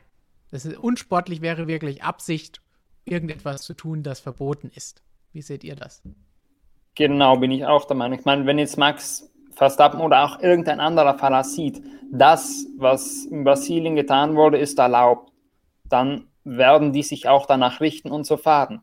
Wenn Verstappen gesehen hat in diesem Jahr, man erlaubt es mir, wenn ich, keine Ahnung, Imola oder Barcelona, beide Strecken, bei, bei beiden Rennen die ähnliche Situation am Start, wenn sie mir da nicht irgendeine Strafe geben oder irgendwas, wenn ich den Gegner ein bisschen von der Strecke dränge, ja, dann mache ich das auch. Dann ist das offensichtlich innerhalb des Reglements und dann finde ich das auch nicht unsportlich. Dann orientiert das sich an dem, was von den Stewards herausgegeben wird. Und vor ein paar Jahren hätte man diskutieren können, aber da waren es auch mehr eigentlich nur individuelle Fehler und nicht Unsportlichkeiten. Also meine Antwort, nein. Ich finde nicht, dass Verstappen irgendwas Unsportliches macht. Ich finde nur, er bewegt sich im Regel innerhalb der Regeln und er reizt dann halt auch das Limit mal aus, aber er weiß, wo es ist und er übertritt die Linie eher selten. Walter meint jetzt, naja, sein Zickzackfahren ist unsportlich. Das haben wir ja vorhin schon gesagt. Okay, das ist was, was man unterlassen kann. Dafür wurde er ja auch bestraft, muss man sagen. Also stimmt, verwarnt. das Zickzackfahren, ja, ist verwarnt. Ja, aber Verwarnung ist ja laut Reglement eine Strafe. Also ist wie eine gelbe Karte. Gelbe Karte ist ja auch eine Strafe, finde ich. Also jedenfalls das Zickzackfahren, ja, natürlich. Aber man muss auch sagen, das war halt auch ein bisschen Fuchs gespielt von mir aus gesehen. Er wusste ja, ich kriege keine Strafe für das Zickzackfahren. Dafür gab es ja schon einige Fälle in der Vergangenheit. Ich kriege eine Verwarnung dafür maximal. Also kann ich das machen, bis ich die Verwarnung kriege. Und nachher muss ich das wohl oder übel einstellen. Es kam jetzt zu keinem Nachher mehr, weil er vorher schon überholt wurde. Deshalb ich würde jetzt auch nicht sagen unsportlich, aber dieses Zickzackfahren ist halt allgemein so eine Sache, die laut Reglement verboten ist, aber äh, es ist halt immer schwierig zu sagen, war das Zickzackfahren jetzt jeweils zu verteidigen oder ist das halt so auf der gerade so die Linie? In dem Fall war es relativ eindeutig, aber es ist halt auch nichts, wofür man direkt eine Strafe ausspricht. Ich finde, es ist ein bisschen dieses Ausreizen. Das braucht es auch bei einem professionellen Fahrer, dass er versucht, aus jeder Kleinigkeit noch ein bisschen Profit zu schlagen und immer noch ein bisschen so der Fuchs zu sein, dass er sich gegen die anderen durchsetzt. Ich meine, Ricciardo ist da ja auch ein Beispiel dafür. Der hat ja auch diese nette Angewohnheit gehabt, in Österreich war das, wo er verteidigt hat seine Position, dass er am Ausgang der letzten Kurve extra ein bisschen länger drüben blieb, wo der Korb war, dann über das Gras fuhr, dadurch wurde er ein bisschen hochgewirbelt und ist dem nachfahrenden Auto genau ins Gesicht geflogen. Da musste dann ein bisschen ausweichen. Das war dann immer dieser kleine Vorteil, den Ricciardo hat und das hat er, ich glaube, nachher nochmal bei einem Rennen gemacht es war vollkommen im Rahmen des Reglements und das finde ich dann nicht unsportlich. Das ist dann einfach jeden kleinen Vorteil noch ein bisschen für sich ausnutzen. Das ist einfach gewieft. Gewieft. Dann schauen wir noch mal einmal. Der gewieft war immer ist Valentino Rossi. Der war auch mit allen Wassern gewaschen. Und hier haben wir noch eine Frage dazu von Professor Dr. Racer. Rossi war auf dem Cover meines ersten Motorsportmagazins. Eine schönere Verbindung kann es doch nicht geben. Keine Frage, sondern eine Feststellung ist doch großartig. Wie, wie, oft haben wir Valentino Rossi auf dem Cover gehabt, Stefan? Weißt du das auswendig? Uh, ich, im, die letzten Jahre einmal im Jahr. Okay. Ja, das wäre jetzt natürlich das große Quiz erraten, welches Cover genau Dr. Professor Racer meint. das wird jetzt spannend. Das könnte schon eine Weile her sein. Aber wie gesagt, wir hatten einige davon. Gut, und damit, Bahn TV hat nach entweder oder Fra Fragen gefordert. Das heißt, wenn ihr noch schnell welche reinwerft. Gute Besserung die... übrigens am Bahn TV. Der Herr hat sich beide Handgelenke gebrochen beim Motorradfahren. Gute uh, Besserung. Uh, gute Besserung dazu, wie wir, glaube ich, auch auf dem Motorradkanal schon mal geschrieben haben. Und wir schauen uns derweil noch eine finale Frage an von Instagram und dann könnt ihr uns derweil noch schöne Entweder-Oder-Fragen schicken. Die erste vom Bahn TV als gute Besserungswunsch dann. So, was wollen wir denn an Fragen haben? Was haben wir hier? Was zum Sprintrennen oder was zu Alex Elben? Ihr könnt entscheiden. Sprintrennen. Sprintrennen, wir hatten das dritte von drei am vergangenen Wochenende. Hätte Hamilton auch das Sprintrennen Chancen auf, ohne das Sprintrennen auch Chancen auf den Sieg gehabt? Haben wir vorhin, denke ich, schon mit beantwortet ich und gesagt, nicht. wahrscheinlich ich, nicht. Ich sag mal so, hätte man es vor, hätte man mich jetzt vor dem Sprintrennen gefragt, hätte ich gesagt, Nein, er hat auch mit dem Sprintrennen keine Chance. Aber so schnell wie der da durchs Feld gefahren ist, dann ist so viel besser der Pace, wie der da eigentlich wie der Rest des Feldes hatte, würde ich sagen, ausnahmsweise mit, dem, mit diesem Safety Car auch in der Frühphase nach ein paar Runden, ich glaube, eine Chance hätte er gehabt. Auf das Podium auf jeden Fall, vielleicht sogar auf den Sieg. Ich glaube, dass er Zweiter geworden wäre. Vor Bottas, weil der ihn vorbeilassen hätte müssen, aber hinter Verstappen, glaube ich. Und dann eine haben wir noch von Pierre Bass. Eure erste bzw. älteste Erinnerung an die Formel 1 oder bei Markus auch gerne an die MotoGP. Du hast vorhin schon von 1998 oder so gesprochen. Ich kann dir beides liefern. Uh, Formel 1, Jerez 97, Showdown Villeneuve gegen Schumacher. Uh, Motorrad-WM 250 Kubikzentimeter Finale 1998 in Argentinien mit dem legendären Showdown zwischen Loris Capirossi und Tetsuya Harada und das Rennen hat Valentino Rossi gewonnen. Oh. Also 1998, ja, da, da, war ich noch nicht mal geboren, als das geschah. Markus, was machen wir hier? Ja, ja, ich bin dann raus für heute. ich muss jetzt ehrlich zugeben, MotoGP fällt mir an sich nichts an. Ich kann mich erinnern, dass ich, es muss gewesen sein, 2011 oder so, sind so die ersten Rennen, an die ich mich effektiv erinnere, weil MotoGP habe ich ein bisschen später angefangen wie Formel 1, aber ich wüsste jetzt echt nicht mehr, welches Rennen das war. Also da muss ich mich, muss ich leider passen. Vielleicht fällt es mir noch ein, Formel 1 ist meine älteste aktive Erinnerung war, dass ich irgendwann mal in der Früh aufgewacht bin und dann äh, so beginnen viele Geschichten bei dir. ich glaube, viele Menschen wachen ab und zu in der Früh auf. Das ist, glaube ich, keine spezifische Geschichte von mir.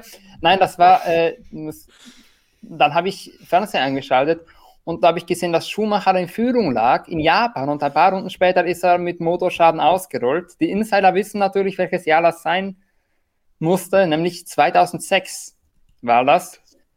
Und ich, ich glaube auch, dass ich wahrscheinlich auch schon vorher mal vom 1 Rennen gesehen habe. Ich kann mich halt an keines mehr erinnern. Ich kann es kurz und schmerzlos machen. Irgendwann 93, ich weiß auch nicht welches Rennen und schon gar nicht so genaue Beschreibung wie Markus. Aber MotoGP habe ich vorhin schon erzählt, zumindest das erste vor Ort. Und ja, also dann kommen wir. Ich glaube, das Rennen, das Flo da geschildert hat, da bin ich, glaube ich, stocksteif aus der Disco direkt zum Start gekommen, wenn ich mich richtig erinnere.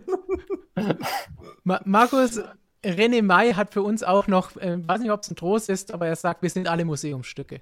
Ja, danke. Keine schönen, aber Museumsstücke. Und zum Abschluss dann noch, wie gesagt, entweder oder ganz schnell Bahn TV, mir oder Rins? Mir. Auf jeden Fall. Ich sage mal, Qualifying möchte ich den Rins haben, Rennen hundertprozentig mir, denn ich will jemanden, der das Ziel auch ab erreicht. das ist eine gute Einstellung. Soll helfen, ja. Unknown User, Christian Klein oder Scott Speed. Uh, müssen wir als Österreicher, ich bin ja kein Österreicher, ich muss nicht zu ihm halten mit österreichischer Brille müsste ich eigentlich Christian Klient sagen, aber da Scott Speed halt einfach der beste Rennfahrername aller Zeiten ist, sage ich Scott Speed. Uff, das ist Nach natürlich Namen. schwierig. Das, das waren noch die Anfangsjahre, in denen ich Formel 1 noch nicht so aktiv verfolgt habe, aus Altersgründen. Ähm, Dann wirst du dich über die nächste ich, Frage freuen. Ich, ich sag Christian Klien. Christian oh, Klien. okay. Ich sag Klien, weil mit dem habe ich auf jeden Fall schon spannende Interviews geführt. Dann jetzt die nächste Frage, nur für Flo von Chris um. Mazzacane oder Bernoldi, das sind echte Legenden und da sind wir bei den Pay-Drivern, die wir vorhin angesprochen haben. Die haben wir de definitiv aktuell Legende. nicht mehr. Was ist Mazzacane damals gefahren? Den Minardi, oder? Ja, ja. Bernoldi. Den also wenn wir einen oder? besseren Fahrer oder bessere Ergebnisse gehen wir nach Bernoldi. Bernoldi war im Arrows, ne? Ja. Mhm. Na, Mazzacane, der ist absolut. Es ist halt cool. Ich war immer Minardi-Freund, deswegen ja, muss ich absolut. das eigentlich. Ich wollte die Fort so mit ich muss sagen, zu, zu, den Namen, die Namen habe ich, glaube ich, sogar gekannt, bevor ich die Formel 1, na, nicht bevor, aber so ungefähr, als ich angefangen habe, die zu kennen. Denn mein allererstes Formel 1-Spiel war ungefähr aus der Generation. Am BC oder ich weiß gar nicht mehr, was das für. War das überhaupt BC? Keine Ahnung. Jedenfalls den allerersten, da war Mazda so dabei. Also die Frage ist natürlich für mich jetzt besonders schwierig. Ich nehme Bernoldi. Du kannst würfeln. Die nächste weißt du vielleicht eher Menzel oder Button. Menzel. Menzel. Menzel. Button. Äh, Fahrer, die man natürlich selbst erkan äh, erlebt hat und interviewt hat, ist immer ein bisschen schwieriger gegen solche Legenden. Weil und Menzel, Menzel, da passt wieder dazu, das war das erste Formel 1-Spiel, das ich gespielt habe. Nigel Menzels World Championship Racing 1992 auf dem Super Nintendo. Unfassbares Spiel. Man muss natürlich auch dazu sagen, Menzel hatte schon wesentlich mehr Erfolg und hätte auch einige mehr WM-Titel einfahren können, wenn er sich nicht verletzt hätte, Reifenplatzer, da war so einiges dabei. Fun Fact am Rande übrigens zu Menzel, das ist übrigens der Fahrer, der am längsten gebraucht hat, also am meisten GP-Siege gebraucht hat, bis er endlich Weltmeister wurde. Mit deutlichem Abstand. Ich glaube, der hatte über 30 Titel, bevor er, äh, nicht Titel, über 30 GP-Siege, bevor, bevor er sich einen Titel eingefahren hat. Wenn wir das mit mir vergleichen, wo wir dabei, vorhin dabei waren. Ich sehe viel Grand Prix 2 Liebe im Chat, das finde ich schon mal gut. Und Markus auch, weil wir sind alte Menschen, wir kennen sowas. Aber wenn wir bei Fun Facts sind zum Abschluss, Nico Hülkenberg hält übrigens den Streckenrekord aus der GP2 Asia in Katar. Oha. Mit einer 1,35er Runde aus dem Jahr 2009. Also, da haben wir zumindest für Hulk nochmal etwas. Und zum Abschluss von Daniel Moser, vielen Dank und Grüße in die Schweiz. Was denkt ihr, ist dran, dass Hamilton am Samstag und am Ende der Geraden sein Lenkrad bewegt hat? Nach vorne, hinten könnte die Absicherung des Heck auslösen. Das ist nochmal zur Zusammenfassung von dem, was wir vorhin schon an Fragen bekommen haben. Ich glaube, das hatten wir an sich vorhin ja. schon, die Frage in etwas anderer Ganz kurze Form. Antwort, Flo. Also meine ganz kurze Antwort lautet sehr viel Spekulation, außer dass man auf den Bildern ein paar kleine Bewegungen erahnen kann, glaube ich, ist da nicht viel dahinter. Ich kann es mir auch nicht vorstellen, ehrlich gesagt. Also, dass dieses System noch nicht aufgeflogen wäre, halte ich für kaum denkbar. Und vor allem das bei einer Fahrzeugkontrolle, die es ja spätestens nach der Saison dann auch mal in großer Ausführlichkeit gibt, irgendwie zu verheimlichen, weil das müsste dann ja ein mechanisches System sein, das praktisch durch das ganze Fahrzeug von der Lenkstange bis zurückgeht Richtung Heckflügel, das zu verheimlichen, ich glaube, die Technologie, da habe ich keine Vorstellungsvermögen, wie das gehen sollte. Weil irgendwann, man sieht ja spätestens nach 48 Stunden gibt es ja die Onboard-Aufnahmen, dann stehen sie zur Verfügung und die anderen Teams haben es damals schon am ersten Tag bei den Testfahrten, als sie es zum ersten Mal eingesetzt haben, erkannt. Das heißt, die würden das sofort merken. Das glaube ich auch. Und dann die letzte von Christian, nicht unser Christian oder wer weiß, Destruction Derby oder Mario Kart. Die Frage könnte tatsächlich von unserem Christian sein. Mario Kart, ganz klar. Bestes Spiel aller Zeiten. Eindeutig Mario Kart, auch weil ich Destruction Derby, glaube ich, nie gespielt habe. Kann mich jedenfalls nicht erinnern. Ich, also mir ist es bei diesen beiden relativ egal, muss ich sagen. Spricht mich beides nicht an. Stefan. Schlimme Sache. Und mit so schlimmen Meldungen verabschieden wir uns für heute. Erinnern natürlich nochmal daran, dass es am Wochenende Formel 1 gibt. Die Super-Saison geht weiter. Wir haben auch die nächsten Wochen Videos von Markus und Michael zum Thema Motorrad auf unserem Schwesterkanal. Wir haben hier ab morgen die Vlogs von Christian, der ich weiß nicht, irgendwann in Katar ankommen wird. er hat eine abenteuerliche Reise zurück aus Brasilien über Frankfurt, Graz, Wien und jetzt dann in Richtung Katar unterwegs, um in Doha hoffentlich irgendwann sicher zu landen und dann darf ab morgen von, für euch von der Strecke zu berichten. Und natürlich viele, viele, viele Artikel auf unserer Website. Ich habe auch vorhin gelesen, wo ist Flo? Also der eine Flo ist hier, der andere hat frei und schreibt dann am Wochenende wieder fleißig Artikel und vor allen Dingen natürlich die Session-Berichte, denn dafür ist er ja immer wieder gut zu haben und da. Und zum Abschluss danke an euch. Danke an Mitch, der uns diese Frage geschickt hat. Heißen Orangen Orangen, weil sie orange sind? Oder ist Orange Orange, weil Orangen orange sind? Ich glaube, dass die Farbe nach der Frucht benannt ist. Ich glaube auch, das macht irgendwie mehr Sinn. Es macht Sinn, wahrscheinlich ist es deswegen dann genau deswegen nicht so, aber es macht auf jeden Fall Sinn. Und als Redakteur würde ich sagen, waren so viele Wortwiederholungen drin, muss ich alles rot anstreichen. Und damit vielen Dank an euch alle, dass ihr wie immer mit dabei wart, Fragen gestellt habt, auch wenn nicht alle drankommen konnten. Wir hoffen, beim nächsten Mal haben wir dann wieder mehr Zeit für euch. Und würde sagen, spannende Diskussionen haben wir unter uns. Freuen wir uns, was an diesem Wochenende passiert. Und bis zum nächsten Mal. Ciao. Ciao, ciao. Ciao.